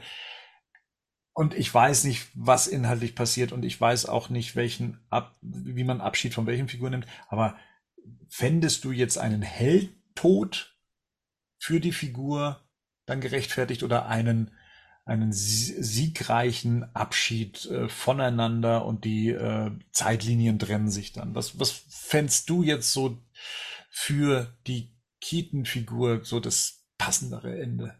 Also tatsächlich würde ich mir wirklich für Keaton ein Ende wünschen wie in Dark Knight Returns, dass er seinen Frieden macht. Also der muss nicht sterben für mich. Batman muss nicht sterben, wenn er mhm. alt ist, sondern ich möchte, das hat, glaube ich, Maria mal gesagt, hat das, glaube ich, auch sehr, sehr schön gesagt. Ne? Ja. Ich möchte, dass die Figur am Ende ihren Frieden mit der Welt macht, einen Frieden mit sich selber. Ich finde, das, das ist äh, Frank Miller, ist ein mhm. streitbarer Autor, aber das Ende von Dark Knight Returns und die anderen Bände ignoriere ich auch immer, die er geschrieben hat. Die existieren für mich auch einfach gar nicht. Aber dieses Ende von, von, von Dark Knight Returns mit diesem alten Batman und eine Höhle, der diese junge Generation jetzt heranzieht, wo dann wieder bei Batman Beyond sind, mhm. der aber mit sich selbst im Reinen ist in dem Moment. Das würde ich mir für Keaton noch wünschen, weil er einfach auch für mich tatsächlich ein bisschen diese Art dieser Batman ist irgendwo. Ich weiß nicht warum. Für mich war Keaton immer die junge Ausgabe des Batmans, der in Dark Knight Returns äh, eine Rolle spielt. Für mich war auch immer tatsächlich, das ist also, auch wenn Superman da sehr, sehr, sehr merkwürdig dargestellt wird, aber ich konnte mir immer Christopher Reeve als diesen Superman vorstellen, der am mhm. Ende so ein Staatsdiener wird, ja, der mhm. und so, das konnte ich mir immer vor, so, so, so vorstellen. Und die werden ja beide in diesem, in diesem Comic zu Ende erzählt, auf eine sehr sichere, stilsichere Art von Frank Miller. Und so wünsche ich mir das auch für Keaton. Der muss nicht sterben, der muss kein Heldentod sterben. Warum? Warum sollte Batman sterben? Aber äh, er sollte, der sollte lieber seinen Frieden mit der Welt machen. Und zumindest einer Inkarnation von Batman würde ich das doch gönnen, dass mhm. genau das passiert. Ja, Bin ich echt gespannt, weil man muss ja eigentlich von beiden Versionen Abschied nehmen. Von Ben Ja. Afflecks Genau. mit, von Michael Keaton. Also da bin ich wirklich gespannt, wie man das Genau. man da drin wieder aufwacht. Nicht, dass es wirklich am Schluss ist, dass Michael Keaton im Körper von Ben Affleck steckt. Das Nee, also dann, dann, dann, dann, dann würde ich sagen, nee, komm, also kommt mir, kommt mir nicht mit so einem billigen Trick, bitte. Lass das bloß bleiben. Äh, Ja, ich, man, man wünscht sich so viel. Man wünscht sich so viel. Man wünscht sich einfach auch, dass, wie gesagt, äh, man erfährt, wie dieses Universum zu Ende gebracht wird, warum da jetzt was Neues kommt, dass das irgendwie tatsächlich, vielleicht präsentieren sie uns tatsächlich den neuen Superman am Ende oder den haben schon einen Batman, wissen wir alles gar nicht, um das doch mal mit so einem Knaller äh, auch aufhören zu lassen. Aber generell, dass sie einfach diese, dieses Universum vernünftig zu Ende er- erzählen, weil es geht ja nicht nur, wir haben dann immer noch das Problem, was ist mit Jason Momoa zum Hm. Beispiel? Was passiert mit dem? Wir Hm. wissen immer nicht so ganz genau, was mit Gal Gadot ist. Also offiziell einmal nicht auf der anderen Seite, aber heißt es auch nicht, dass sie wirklich und wirklich jetzt zu Ende, zu, äh, äh, zu Ende erzählt ist. So, so ein Hin oder Her.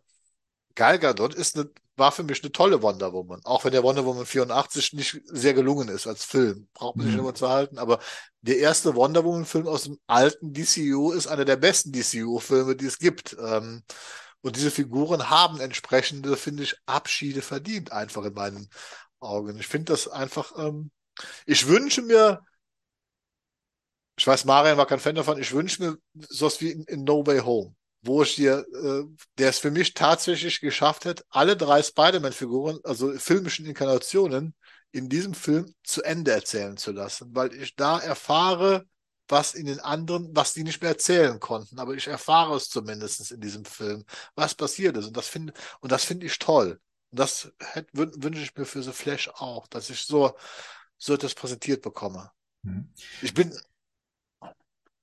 Du hast ja schon gesagt, der Film ist ja so zum, zum Erfolg verdonnert, oder Warner Bros. Ja. hat sich zum Erfolg verdonnert. Äh, Box Office ist natürlich noch so ein Thema. Ähm, da gibt's ja schon so die ersten frühen Prognosen, und die sind aber sehr schwankend. Also ähm, ne, die, die Kollegen von Box Office Pro, die hatten erstmal ein Einspiel von am ersten Wochenende, wie gesagt, und nur in den USA 115 und 140 Millionen so äh, prognostiziert, was äh, so in etwa auf dem Niveau von The Batman ist. Ja, und äh, dann kam der Hollywood Reporter ähm, später an und meinte, dass sie fürs erste Wochenende lediglich 70 Millionen Mhm. sehen. Also das wäre unter der Justice League, muss man sagen. Also der Justice League. Und da haben wir damals schon bei, was waren das, ähm, 94 Millionen Dollar damals am ersten Wochenende gesagt, okay, das Ding floppt massiv. Und das äh, hoffe ich nicht und das glaube ich irgendwie auch nicht. Also ich bin kein guter Box-Office-Einschätzer, ja, und wo das Ding am Ende landet und sowas. Ich glaube, das ist aber das Problem, das kann man im Moment nicht. Also im, im Moment sind diese ganzen Prognosen von vielen dieser Blockbuster, die gehen äh, daneben und passen meistens nicht. Ah, wir haben Angst. Das ist für- Angst. Also für, für die, die es gerade Gott sei Dank nur hören und nicht sehen, Rico ist da. Ja, ist, äh, Hi. Ah, ein Mikro mitgebracht, sehr gut. Na, ja, Guten ja, Abend. ihr Abend. Mäuse? Wo sind Ist wir auch schön, dass du noch gekommen bist. Fast am Ende, mein Freund. Fast Perfekt. am Ende. Äh, nee, was ich gerade sagen wollte. Also, es war ja zum Beispiel auch diese Prognosen. Da haben wir jetzt gerade Little Mermaid, die Prognosen, ne, die man dem Film gegeben hat zum Box-Office-Start, äh, sind jetzt alle nach unten korrigiert worden. Und äh, plötzlich stellt man fest, dass der Film underperformt, wo man es nicht erwartet hat, in Übersee. Und äh, man prognostiziert gerade Disney schon einen Verlust, was vorher gar nicht die Rede war. Deswegen diese schwankenden Zahlen jetzt Prognosen bei The Flash, also die können jetzt im Moment alle so nichts bedeuten. Ich glaube, seit Corona sind wirklich vernünftige Prognosen kaum noch möglich, weil die Leute sich tatsächlich immer noch anders verhalten beim Kinobesuch irgendwie. Also ich Also- würde mal sagen, dass der No Way Home damals am ersten Wochenende unglaubliche 260 Millionen Genau. in der Corona-Zeit eingespielt hatte. Ähm, Rico, was viel? denkst denn du? Hm? Ist es viel? 260 Zwei- Millionen? Am ersten Wochenende? Am ersten Wochenende, ja. Weil klar. Mermaid hat auch schon 220, deswegen hat mich mich gerade gefragt. Ja, aber weltweit, glaube ich nur. Ach so, das war nur USA dann. Ja, das war nur Markt. USA. Ja, ja. Und das ist Wer schon enorm. Ich, ich finde, was eher das Umgekehrte, was man merkt, ist, dass in den ersten Wochen gehen die Fans rein Und das hast du jetzt bei, bei zum Beispiel bei Guardians gehabt. Ja. Und wenn die, die, die ihn einigermaßen gut finden, dann läuft er auch gut durch. Und das umgekehrte fast bei den Fast and Furious Film beim letzten gehabt. Der war, der hat ja, haben wir alle gedacht, der bricht alle Rekorde. Und der ist ja super eingebrochen in der zweiten Woche. Und ich glaube, das hast du jetzt viel mehr, dass du so diese, Mhm. das beob also finde ich, ich finde es ja schon immer interessant, mir die, die Zahlen so anzugucken, vor allem wenn man dann auch bei dem einen oder anderen mal gerne noch ein bisschen hämisch sein kann. Hat jemand über The Rock geredet? Nein. Nein. Und das, deswegen finde ich das dann schon. Ähm, aber ja, ich glaube schon, dass der, ich glaube, wenn, ich könnte mir vorstellen, dass der ähnlich läuft wie der Guardians-Film. Dass der, wenn der wirklich so gut ist, wie alle sagen, dass es dann, dass es, dass es dann kein, ich glaube, der wird am ersten Wochenende nicht so viel einspielen, Aber das vier, denkt, fünf Wochen läuft. ne? aber dann nicht so einen großen Drop haben. Mhm. Und dann aber vier, fünf, sechs Wochen durchlaufen. Ja, wird ja, und genau. Dafür mit, mit besseren Zahlen. Ja, das könnte gut möglich sein. Ich meine, ist ein bisschen ein enges Höschen tatsächlich. Ne? Also jetzt kommt Spider-Man, der ähm, zweite Animationsfilm. Die Woche drauf kommt dann der Transformers, die laufen ja leidlicherweise immer gut. Dann kommt The Flash und ich glaube, dann kommt schon Indiana Jones. Ist das direkt, ist das direkt eine Woche später? Also es ist Das- schon Das ne, Problem, was, getaktet. das Problem, was die Filme haben, ist, dass die halt schon so viel ähm, gezeigt und auch schon die ganzen, das ist eher das Problem. Der, der, Flash wurde gefühlt, hat er jetzt schon 20 Test, äh, Fanscreenings bekommen. Indiana Jones ist. Indiana Jones auf Cannes, äh, in Cannes schon gel Ja. gelaufen und so. Also, ich weiß immer nicht, ob man sich da so einen Gef- Gefallen tut. Das, dann, ich meine, fairerweise wurde der Flash-Plot League, glaube ich, ist schon drei Jahre alt oder so. Ja, der ist ja wirklich schon drei Jahre alt, Ja. der Plot League. Ähm, Ja. Und der ist ja zumindest zum Ende hin inzwischen hinfällig, weil das ist ja alles neu gemacht worden. Wobei, da gibt's auch schon wieder, aber ist ja egal. Äh, mit Indi Indiana Ja. Jones, glaube ich, wird nicht so gut laufen. Also ich glaube, Indiana Jones könnte unter Umständen baden gehen, weil der halt auch einfach so viel Negativpresse inzwischen bekommt. Aber hm. ich glaube aber auch, ich meine, das, ich glaube ehrlich gesagt, dass das kann, das muss ja Absicht gewesen sein. Dass der Film hat ja von Leuten, ich, wurden die nicht alle zerrissen, die Indiana Jones Filme immer? Und Es gab aber auch Testscreenings in Amerika, wo die Leute also, Echt? ja, ja, die haben schon gesagt, also die ersten 25 Minuten müssen wohl fantastisch sein. Und dann fängt die Handlung an. Und dann muss das es wohl. glaube ich. Ich glaube, ich werde den gut finden. Ist doch egal. Ich fand doch den vierten gut. Ich gucke mir den auch auf jeden Fall an. Aber ich glaube, der, der, ich, im Moment sehe ich bei Indiana Jones das größte Problem. Äh, Ich nutze diese Pause. Bleiben wir bei, der- bei The Flash. Also mal, an, Genau. Mal abgen ähm, angenommen, abgenommen, würde ich auch gerne, ja. Die, ähm, ihr hättet jetzt eben diese vier Filme zur Wahl, also jetzt so als Durchschnittszuschauer, ne? Das ist eben die Sache. Ihr, ihr geht, also das, das, jedes Wochenende ins Kino laufen wird wahrscheinlich nicht drin sein und da muss man sich was aussuchen und Also du, du meinst, welchen Film man sich aussuchen würde? Von was jetzt? Spider-Man, Transformers? Genau, du, ihr habt zur Auswahl Spider-Man, Transformers, The Flash und Indiana Jones. Jetzt nicht so aus der persönlichen Sicht, aber so als Ja. Einschätzung für das Durchschnittspublikum in diesem Monat Juni. Was würdet, worauf würdet ihr dann tatsächlich eure Dollar setzen, dass ihr dann sagt, okay, ich gucke mir das jetzt am ehesten an? Das Ding ist ja, erste Spider-Man ist ja auch nicht schon so erfolgreich gewesen, ne? Der war ja auch Box-Office-mäßig nicht so ein großer Erfolg, glaube ich. Hat aber natürlich Oscar damals bekommen, Ja, ja. nachträglich, lief gut ähm, in, in, in der Zweitvermarktung dann letztendlich und hat jetzt so diesen positiven Vibe, weil der als sehr wertig und tolle Story und Und- tolle Umsetzung, ne? Das Und man er- und Ja. man macht das Marketing halt mit den ganzen anderen Spider-Man-Filmen, wenn ihr das gesehen habt. Der, Mhm. der erste, der, der zweite Trailer, da sieht man erst Tobey Maguire, wie er Monolog, hört man erst Tobey Maguire und sieht seinen Suit, dann Andrew Garfield, dann Tom Holland und dann geht's erst ins Spider-Verse quasi. Ja. Das heißt, Um der wieder könnte auf The Flash zurückzukommen. Nee, nee, ich meine, ich meine, du hast ja gefragt, welche von Ja, den ja, aber erfolgreichsten sein könnten und ich, aber ich glaube da schon fast, dass Flash der größte Film sein könnte. Ich habe die Befürchtung, dass es Transformers wird. Der, aber der, der letzte ist auch nicht so geil gelaufen, der Bumblebee. Äh, Ja, der Bumblebee weiß ich, dass er nicht so toll, aber was ist denn mit diesem anderen, dem äh, Kingdom, äh, bla bla bla, äh, mit äh, Anthony Hopkins, der, das war ja der letzte richtige Transformers-Film, also der auch Last Night. Last Night. Der hat auch nur 600 Millionen eingespielt, aber ich muss gerade gucken, ob das Also der hat, weltweit. also genau, der hat in den USA hat er äh, 130 Millionen eingespielt, weltweit war er dann auf 605. Was du, schon, ist ne, 605 Das ist nicht so Millionen. pralle. Das ist nicht so pralle. Ist, ist schon deutlich hinter den anderen, anderen Transformers. Absolut. Also dieser Dark of the Moon zum Beispiel aus dem Jahr 2011, der hatte über eine Milliarde noch eingespielt. Age of Extinction, Extin Extinction. Ära des Untergangs. auch über eine Milliarde. Mhm. Also das, ja, das stimmt schon. Bumblebee, klar, das war ja aber auch eher so eine Spin-off-Geschichte, aber auch noch äh, fast eine halbe äh, Milliarde. Ähm, und was gab's da noch? Ja, klar, der erste und so. Äh, Rise of the Beasts ist jetzt der, der kommt, oder? Ja, ja. Ja. Ja, aber ich glaube, ja, das Problem ist, das ist, äh, ihr sagt Indiana Jones, was für Ältere. Ich meine, ich würde mir den auf jeden Fall angucken, ist ja ganz klar. Aber wenn ich mir so überlegt hatte, ich hätte zuerst auch gedacht, Spider-Man. Also, äh, weißt du, wegen dem guten Ruf, den der hat halt einfach. Äh, Box Office hat Rico recht, war ja erstmal nicht so pralle, aber der Ruf von dem Spider-Man, der ist ja immer noch da. Und ich habe jetzt heute ein erstes Review äh, gesehen, ne, was auch wieder ultra positiv war. Der könnte schon, zumindest in Deutschland, könnte ich mir vorstellen, dass der besser läuft als The Flash. Unser großartiger Freund und Freund der Show, John Campea, Campea, Mhm. Campea, der hatte Flash über A New World, glaube ich, A New Universe okay. gestellt. Mhm. Ja, kann ja In, sein. seiner, in seinem Ranking. Der hat nämlich Ja. beide gesehen. Ja, ist ja auch, ist ja auch okay. Wie gesagt, ich, ich überlege nur gerade in Deutschland. Also ich glaube, also in Deutschland könnte es sein, weil ich glaube, da wird der Spider-Man wahrscheinlich besser laufen wie The Flash. Wahrscheinlich. Was sagst du denn, Bernd? Ja, ich bin. Also ich glaube, ich glaube, dass viele von den, also von dem her, was sich frisch anfühlt, ist wohl Spider-Man und, und The Flash so eher in der Gunst des jüngeren Publikums. Hat den Vorteil, Spider-Man ist, glaube ich, in der sehr jungen Zielgruppe und sogar noch als Animationsfilm ähm, äh, zugänglicher. Ähm, so dass man da auch noch jüngere Kinder mit reinschickt oder Jugendliche mit reinschickt, so dass das schon so das, Bo- das Boxoffice ähm, hochziehen wird.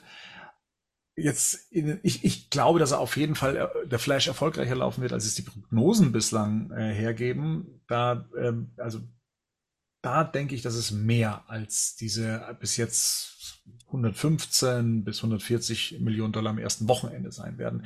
Ich weiß nicht, ob es ein Milliardenkandidat ist. Das ist die Sache. Ne? Also werden wir auch wieder so bei 700, 800 Millionen landen. Aber das ist ja alles Spekulation. Man weiß gar nicht, woran man es festmachen soll, was die große Konkurrenz dann auch ist. Ist es ein Film, der, der durchläuft? Dann auch wieder natürlich die Sache, wann kommt der in, auf den Heimvideomarkt raus, ne? um dann das wieder auszubremsen. Ich meine, da haben sie sich inzwischen alle so ein bisschen beruhigt, was das angeht, dass das nicht mehr so ähm, früh kommuniziert wird und dann nicht so lautstark und dann aber auch noch mit ein paar Hürden. Und ich glaube, sie, sie, Kommt der auf Max dann auch irgendwie? Haben die noch glaub, so? das, damit haben sie, das haben sie jetzt aufgegeben.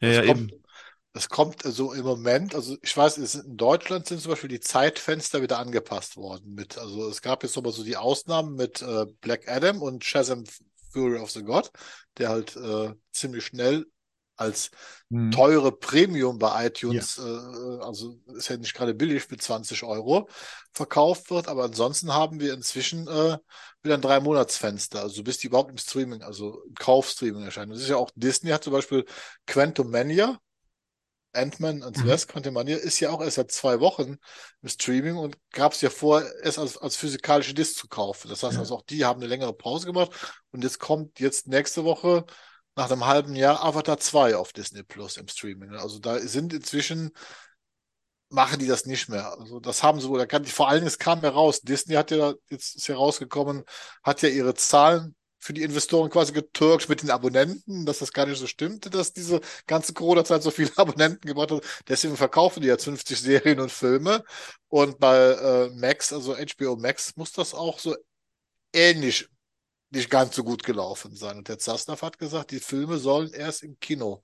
Also nur wenn es wirklich sofort den Bach, Berg runtergeht, dann will man die Zweitvermarktung wohl schneller anschieben als früher. Gut, also ich, wie gesagt, ich denke mal, man kommt da jetzt auf keine gute äh, Einschätzung letztendlich. Das ist tatsächlich schwierig, selbst jetzt. Ähm, Ist halt auch, weil die Zielgruppe so schwierig ist, ne, von dem Film. Wer Ja, geht denn da rein? genau. eigentlich Äh, alle. Ja, ja, eben. Oder halt niemand. Ich meine, weißt du, die, die, klar gibt es dann die Leute, die Keaton cool fanden. Es gibt Leute, die halt Affleck cool fanden, Superhelden gut finden. die Superhelden gut finden. Aber ich meine, wenn du Superhelden gut findest, dann hast du halt in jeder Ecke mittlerweile was, ne? Also Ja. nur um. Und dann, dann wird's Ich halt glaub- schon eng. Ich weiß auch nicht, ob jetzt das Superheldenkino auch so ein bisschen rückläufig ist inzwischen, dadurch, dass das so ein bisschen schwankt. Ich weiß nicht, wie dieser Quantum Mania erfolgreich war. Der war, also Guardians 3 hat jetzt schon, glaube ich, das Doppelte eingespielt. Ja. Der war auch nicht gut, könnte man ja, muss man auch fairerweise sagen. Das ist äh, kein Das hat ja guter noch nie einen Film. Aufgehalten, siehe Transformers. Also, Ja. von dem her. Ja. Naja. Wie bereitet ihr euch denn noch so auf dem Film vor? Also wir haben es, glaube ich, schon mal bei der letzten Trailer-Besprechung gehabt, dass wir gesagt haben, hey, das spielt ja doch so viel mit, mit Man of Steel, ähm, was da passiert ist und das wiederholt sich hier.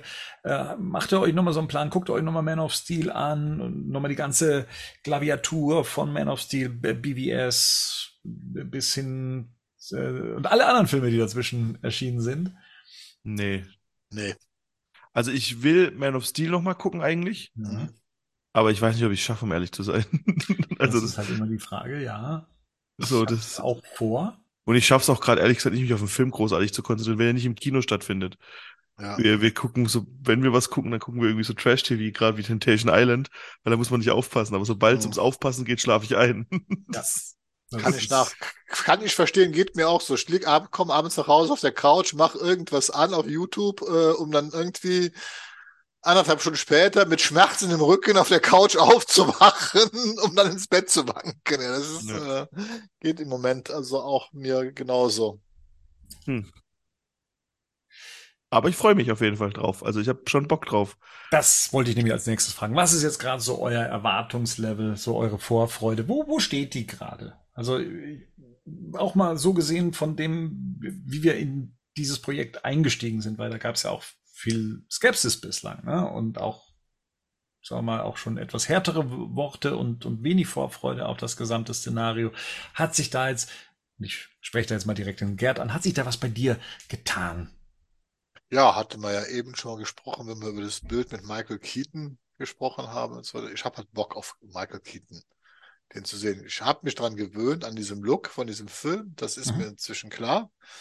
Mir ist auch klar, dass ich halt eben keine 89er Batman oder Batman Returns hier zu sehen bekomme, sondern ich bekomme halt den alten, neuen Keaton Batman in einem ganz anderen Film, der aber sehr viel mit Nostalgie spielt.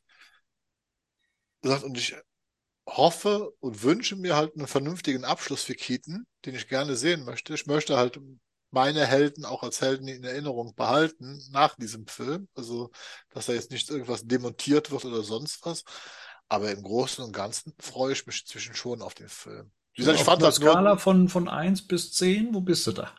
Hype-Level, also ist keine 10, also das ist keine 10, aber ich würde mal sagen, so, so 7, 8 habe ich schon inzwischen. Ja, ne? Vor allen Dingen gerade halt diese letzten Keaton-Bilder, die da aufgetaucht sind, die, wo man den einfach sieht, äh, weil er in Form ist, weil er toll aussieht. Das ist einfach, ähm, ja, und dann immer diese Bilder von der Betthöhle und, und, und so weiter. Das will ich sehen. Ist, Okay. ist so. Rico, Level. Habe ich eine Prozentangabe gegeben? 1 bis 10. Nee, Prozent. Okay. 89. Also zwischen, zwischen 8 und 9. Oh, schön. Ja. Ähm, also bei mir ist er tatsächlich recht hoch. Also ich, auch wenn ich vorher gesagt habe, ich bin schon etwas angenervt von der Kampagne inzwischen, immer wieder. Wenn man alles sieht, ne? sehen. Alle, ja, also ich weiß nicht, ob man alles sieht, aber man sieht halt viel vom Gleichen immer, von den gleichen Szenarien, von sich ständig wiederholenden Szenen und, und sehr viel Geschrei und Gebäsche und da, da, da. Also mir ist es gerade alles ein bisschen, bisschen viel Flash. Ähm, aber trotzdem, ähm, ich freue mich drauf, wenn es, wenn es, es klingt jetzt blöd, wenn es vorbei ist, wenn man den Film endlich sehen darf. Also wenn Ja. gefühlt haben ihn auch schon alle gesehen. Eben. Ähm, Ja. Dadurch, dass es diese Previews gab, dass man immer wieder von anderen Leuten hört, wie, wie toll er doch sein soll. Ähm, der Film aber erst in zwei Wochen startet und da, da muss ich öfters dann tatsächlich mal so auf, auf den Kalender oder auf die Uhr gucken und mir denken und denke mir so, das irgendwie hat man so das Gefühl, man hat was verpasst und jeder hat ihn schon gesehen, nur man Mhm. selbst noch nicht.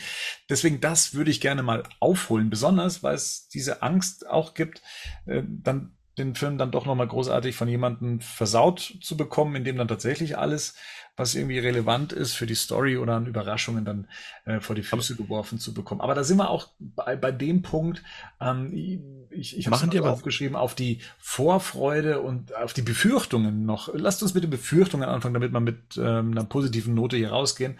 Ähm, hab, habt ihr Befürchtungen, die diesen Film betreffen, wo er sagt, ah, also ich befürchte, dass das und das eintrifft und dass mir das vielleicht nicht gefallen wird.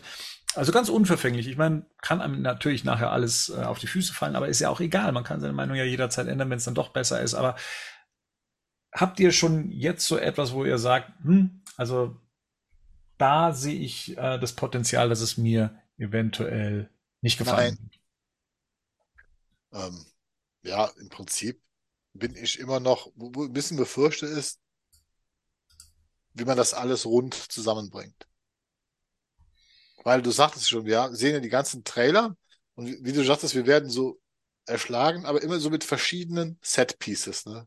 Wir sehen Ben Affleck Verfolgungsjagd, die irgendwie anders aussieht wie Sod-Szene und so, die General Sod-Szene. Und dann sehen wir wieder eine andere Szene, die wieder anders aussieht. Und ich habe so, weil da einfach so viel passieren soll,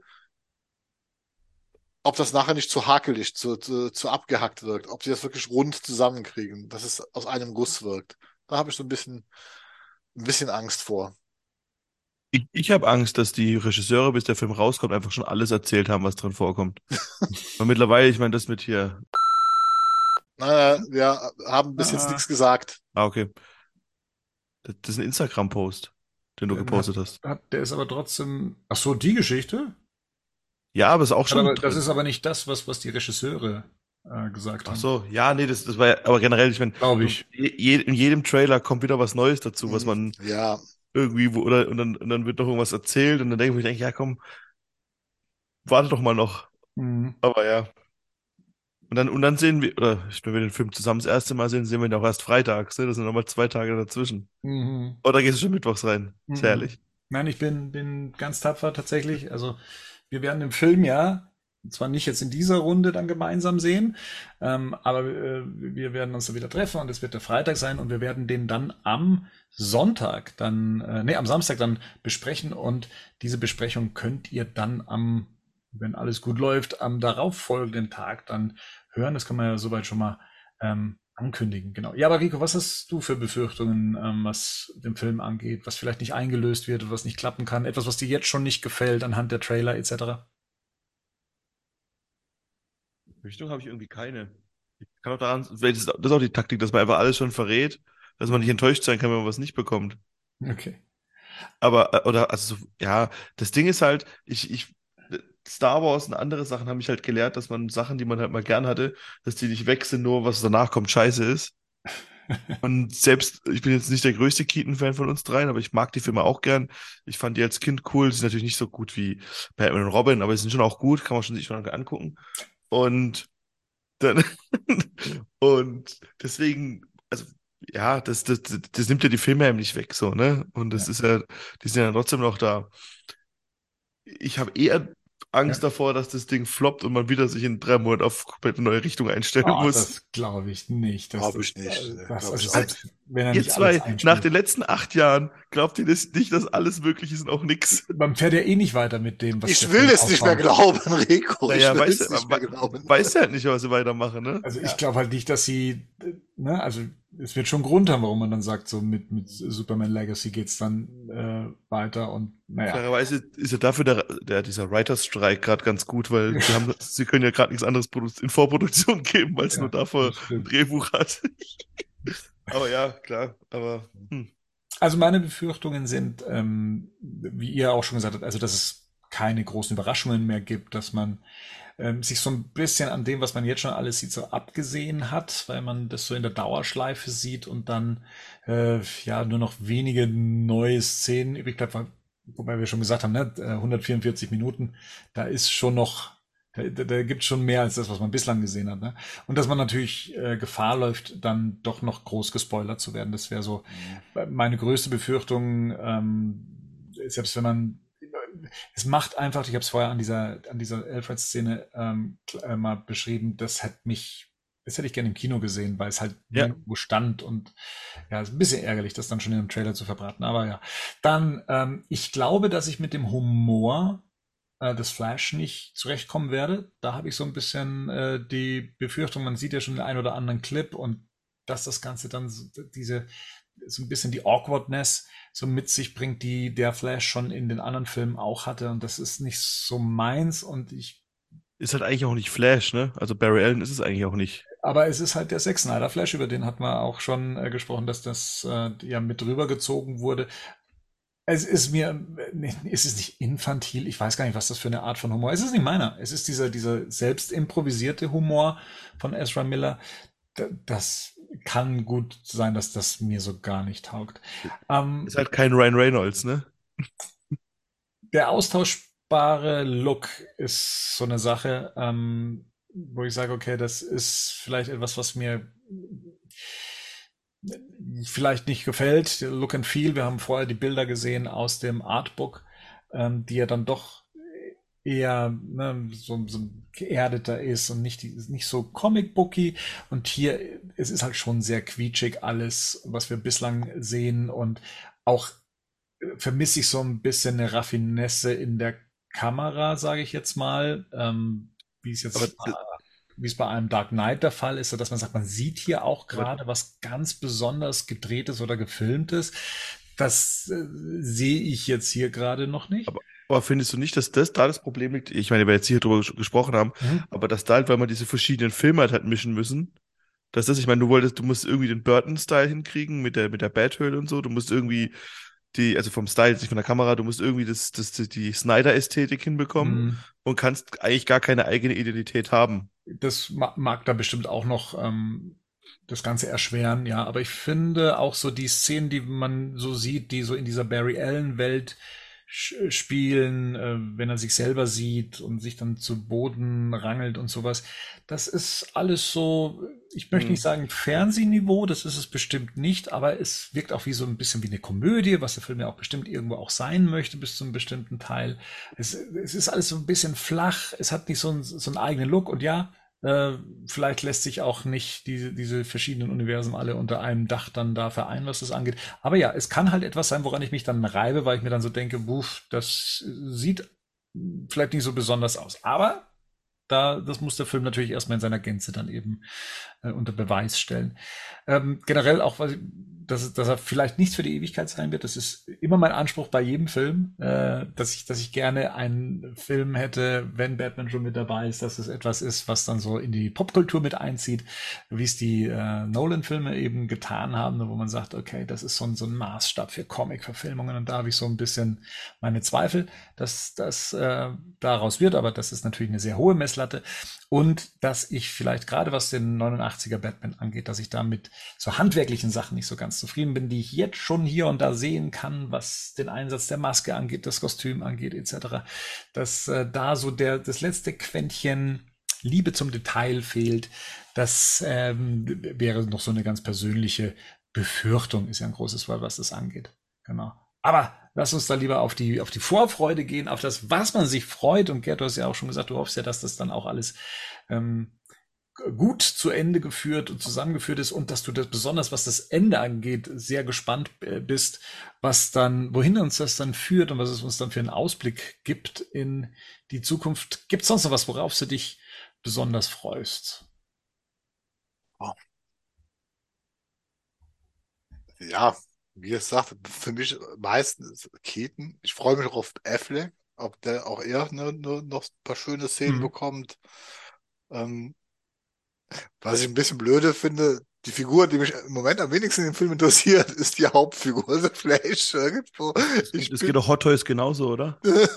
ich bin halt mehr auf, also im Moment auf Batman und so. Ich freue mich auf, äh, auf Sascha Kelly als Supergirl, weil ich finde, die kommt in den Interviews, die sie das gegeben hat, sehr sympathisch rüber. Die sieht sehr, sehr, sehr hübsch aus. Äh, da haben sie eine tolle Rolle gecastet mit ihr.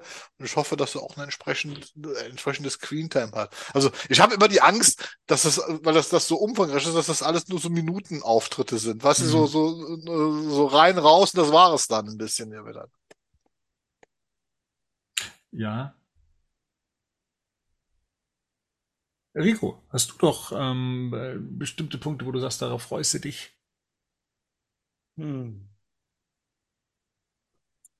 Ja, ob das, ob der Film wirklich irgendwie die Tür schon aufmacht zum neuen DCU.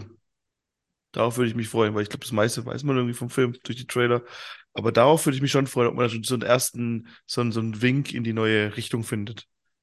Sei es jetzt vielleicht, man sieht einen neuen Superman oder keine Ahnung was oder irgendwie. Ich meine, habt ihr die, den, den, den, ab, die, die, die Justice League-Filme, die, die Animations, die letzten gesehen? Den Nee. Dark Apocalypse? Äh, war das Nein. das, wo sie sich alle abgeschlachtet haben? Oder wo sie Ja, ja. wurden? Wo sie so im, im, also Snyder-mäßig unterwegs waren? Genau, genau, der. Und der endet ja auch im Prinzip, dass dann Mhm. Barry die Zeit zurückdreht und nochmal losrennt und so. Ja, ja, stimmt. Und startet ja quasi dann das jetzt das neue DC-Universum, Animated-Universum. Also davon geht man aus, weiß man so. Und ich habe nicht alle die neuen Filme gesehen, aber danach wird's dann neu gestartet und du hast dann einen neuen Batman, einen neuen Superman und so und die Geschichten sind alle nicht passiert. Und irgendwie auf sowas würde ich das Sorcery schon cool finden, wenn es sowas geben würde. Mhm. Und ich meine, die Zeit hatten, hätten sie jetzt ja gehabt, das nochmal nachzudrehen irgendwie. Irgend, irgendwas in die Richtung, wo du sagst, okay, hier geht die Reise auch hin oder so ein bisschen. Ich meine, das hat halt Marvel schon immer ganz gut gemacht, so ein bisschen so die Ja. Spannung aufzubauen, was passiert jetzt. Ja, Das machen sie in letzter Zeit nicht mehr so gut, aber früher haben sie das schon hinbekommen. Weißt du, mit so einem, irgendwie mit so einem Thanos, den man dann auf einmal gesehen hat. Und sowas hier fände ich schon cool, weil dann, ja, schauen wir mal. Ja, also mir ist noch als Befürchtung übrigens eingefallen, dass das Batmobil tatsächlich in der Höhle stehen bleibt und wir es gar nicht in Aktion sehen werden. Ich kann mir nicht vorstellen, dass man das fahren sieht. Leider ja. Ich glaube, man ist zu sehr aufs Batwing äh, fixiert und Kommst du ich, mit dem Auto auch nirgendwo hin? In Gotham City passiert ja nichts, da will ja keiner was. Naja, ist ja so. Also ich meine, Batman kommt ja mit, ähm, also das, das sieht man halt zwar so, aber der, wenn die Geschichte nicht in Gotham City spielt und da gibt's ja im Moment keinen Anhaltspunkt, glaube ich. ja, aber ich hätte es gerne noch mal in Aktion Ja, gesehen. das ist halt, ja, ne, also so, so, so sehr ich das Batwing ja liebe und ich toll finde, dass es hier einen großen Auftritt kriegt, aber ähm, ich ne, das ikonische Fahrzeug nicht zu zeigen ist, also doch Ja. zu zeigen, aber im, nicht in, in Bewegung, ähm, finde ich ein bisschen schade, wenn es so sein sollte. Und davon kann man wohl ausgehen, nach dem, was man bislang gesehen hat. also sagen wir es so, ähm, damit bis, also was sie das so viel schon gezeigt haben, warum sollten sie das uns jetzt nicht zeigen? Mhm. Ne? Und da muss man schon bei Rico sein. Ähm, ja, so global wie diese Geschichte erzählt wird, ist es das letzte Transportmittel ihrer Wahl, ne? Im Prinzip.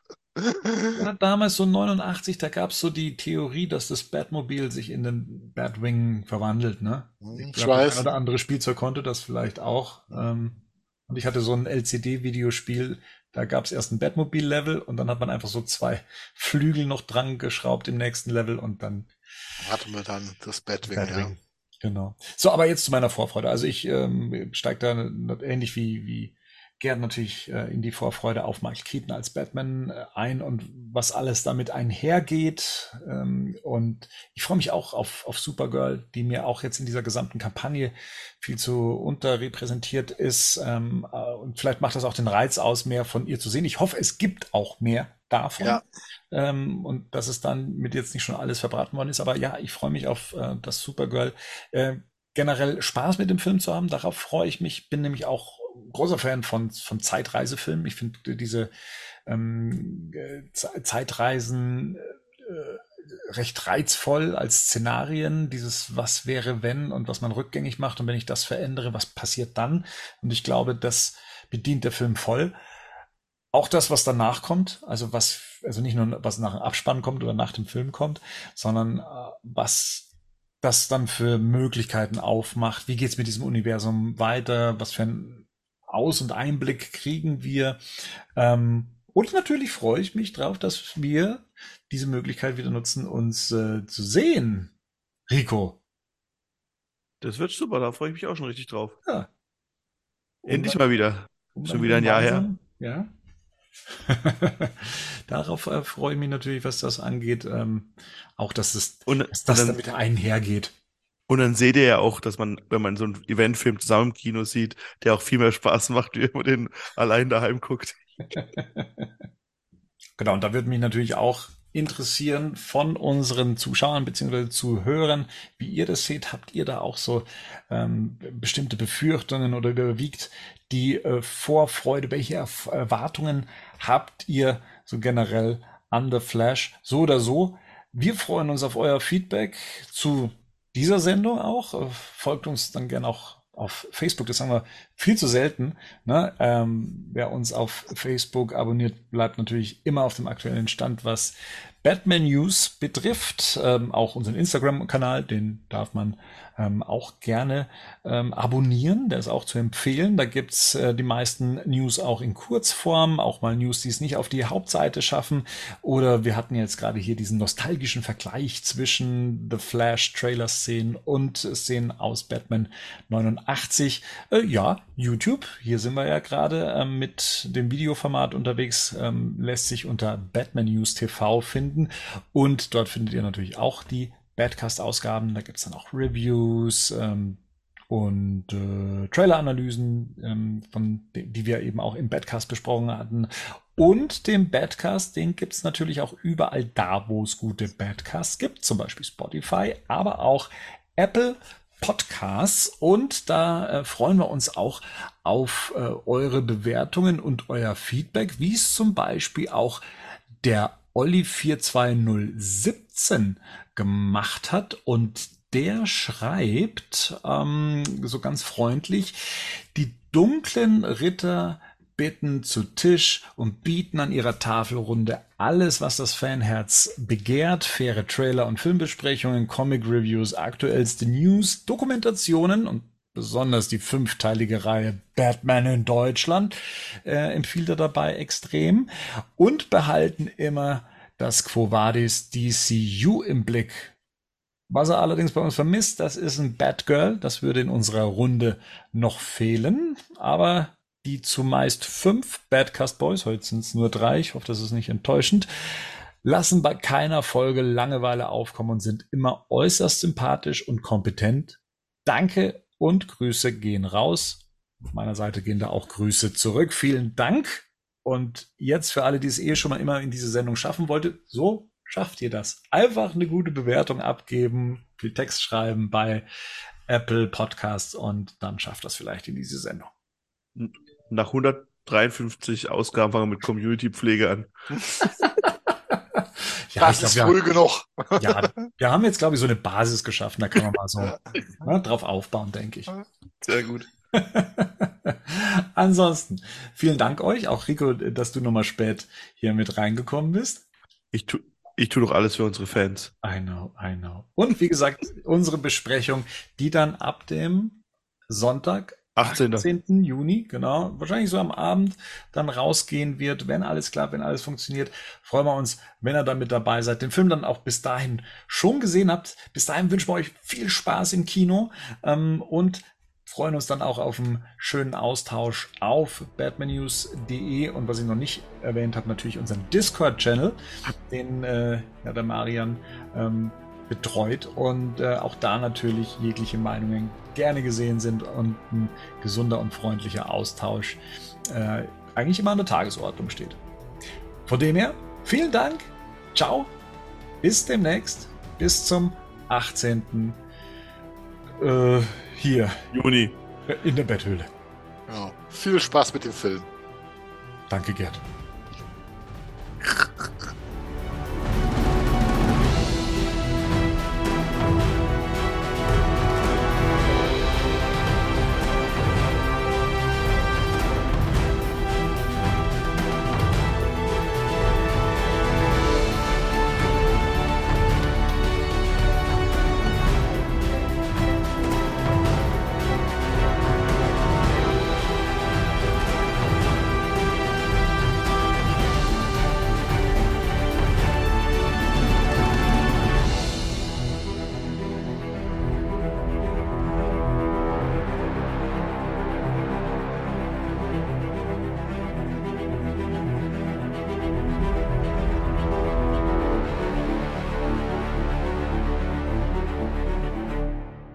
Der Batman News Badcast ist ein Podcast-Projekt von Fans für Fans. Batmannews.de und der Badcast stehen nicht in Verbindung mit Warner Bros. oder DC Comics.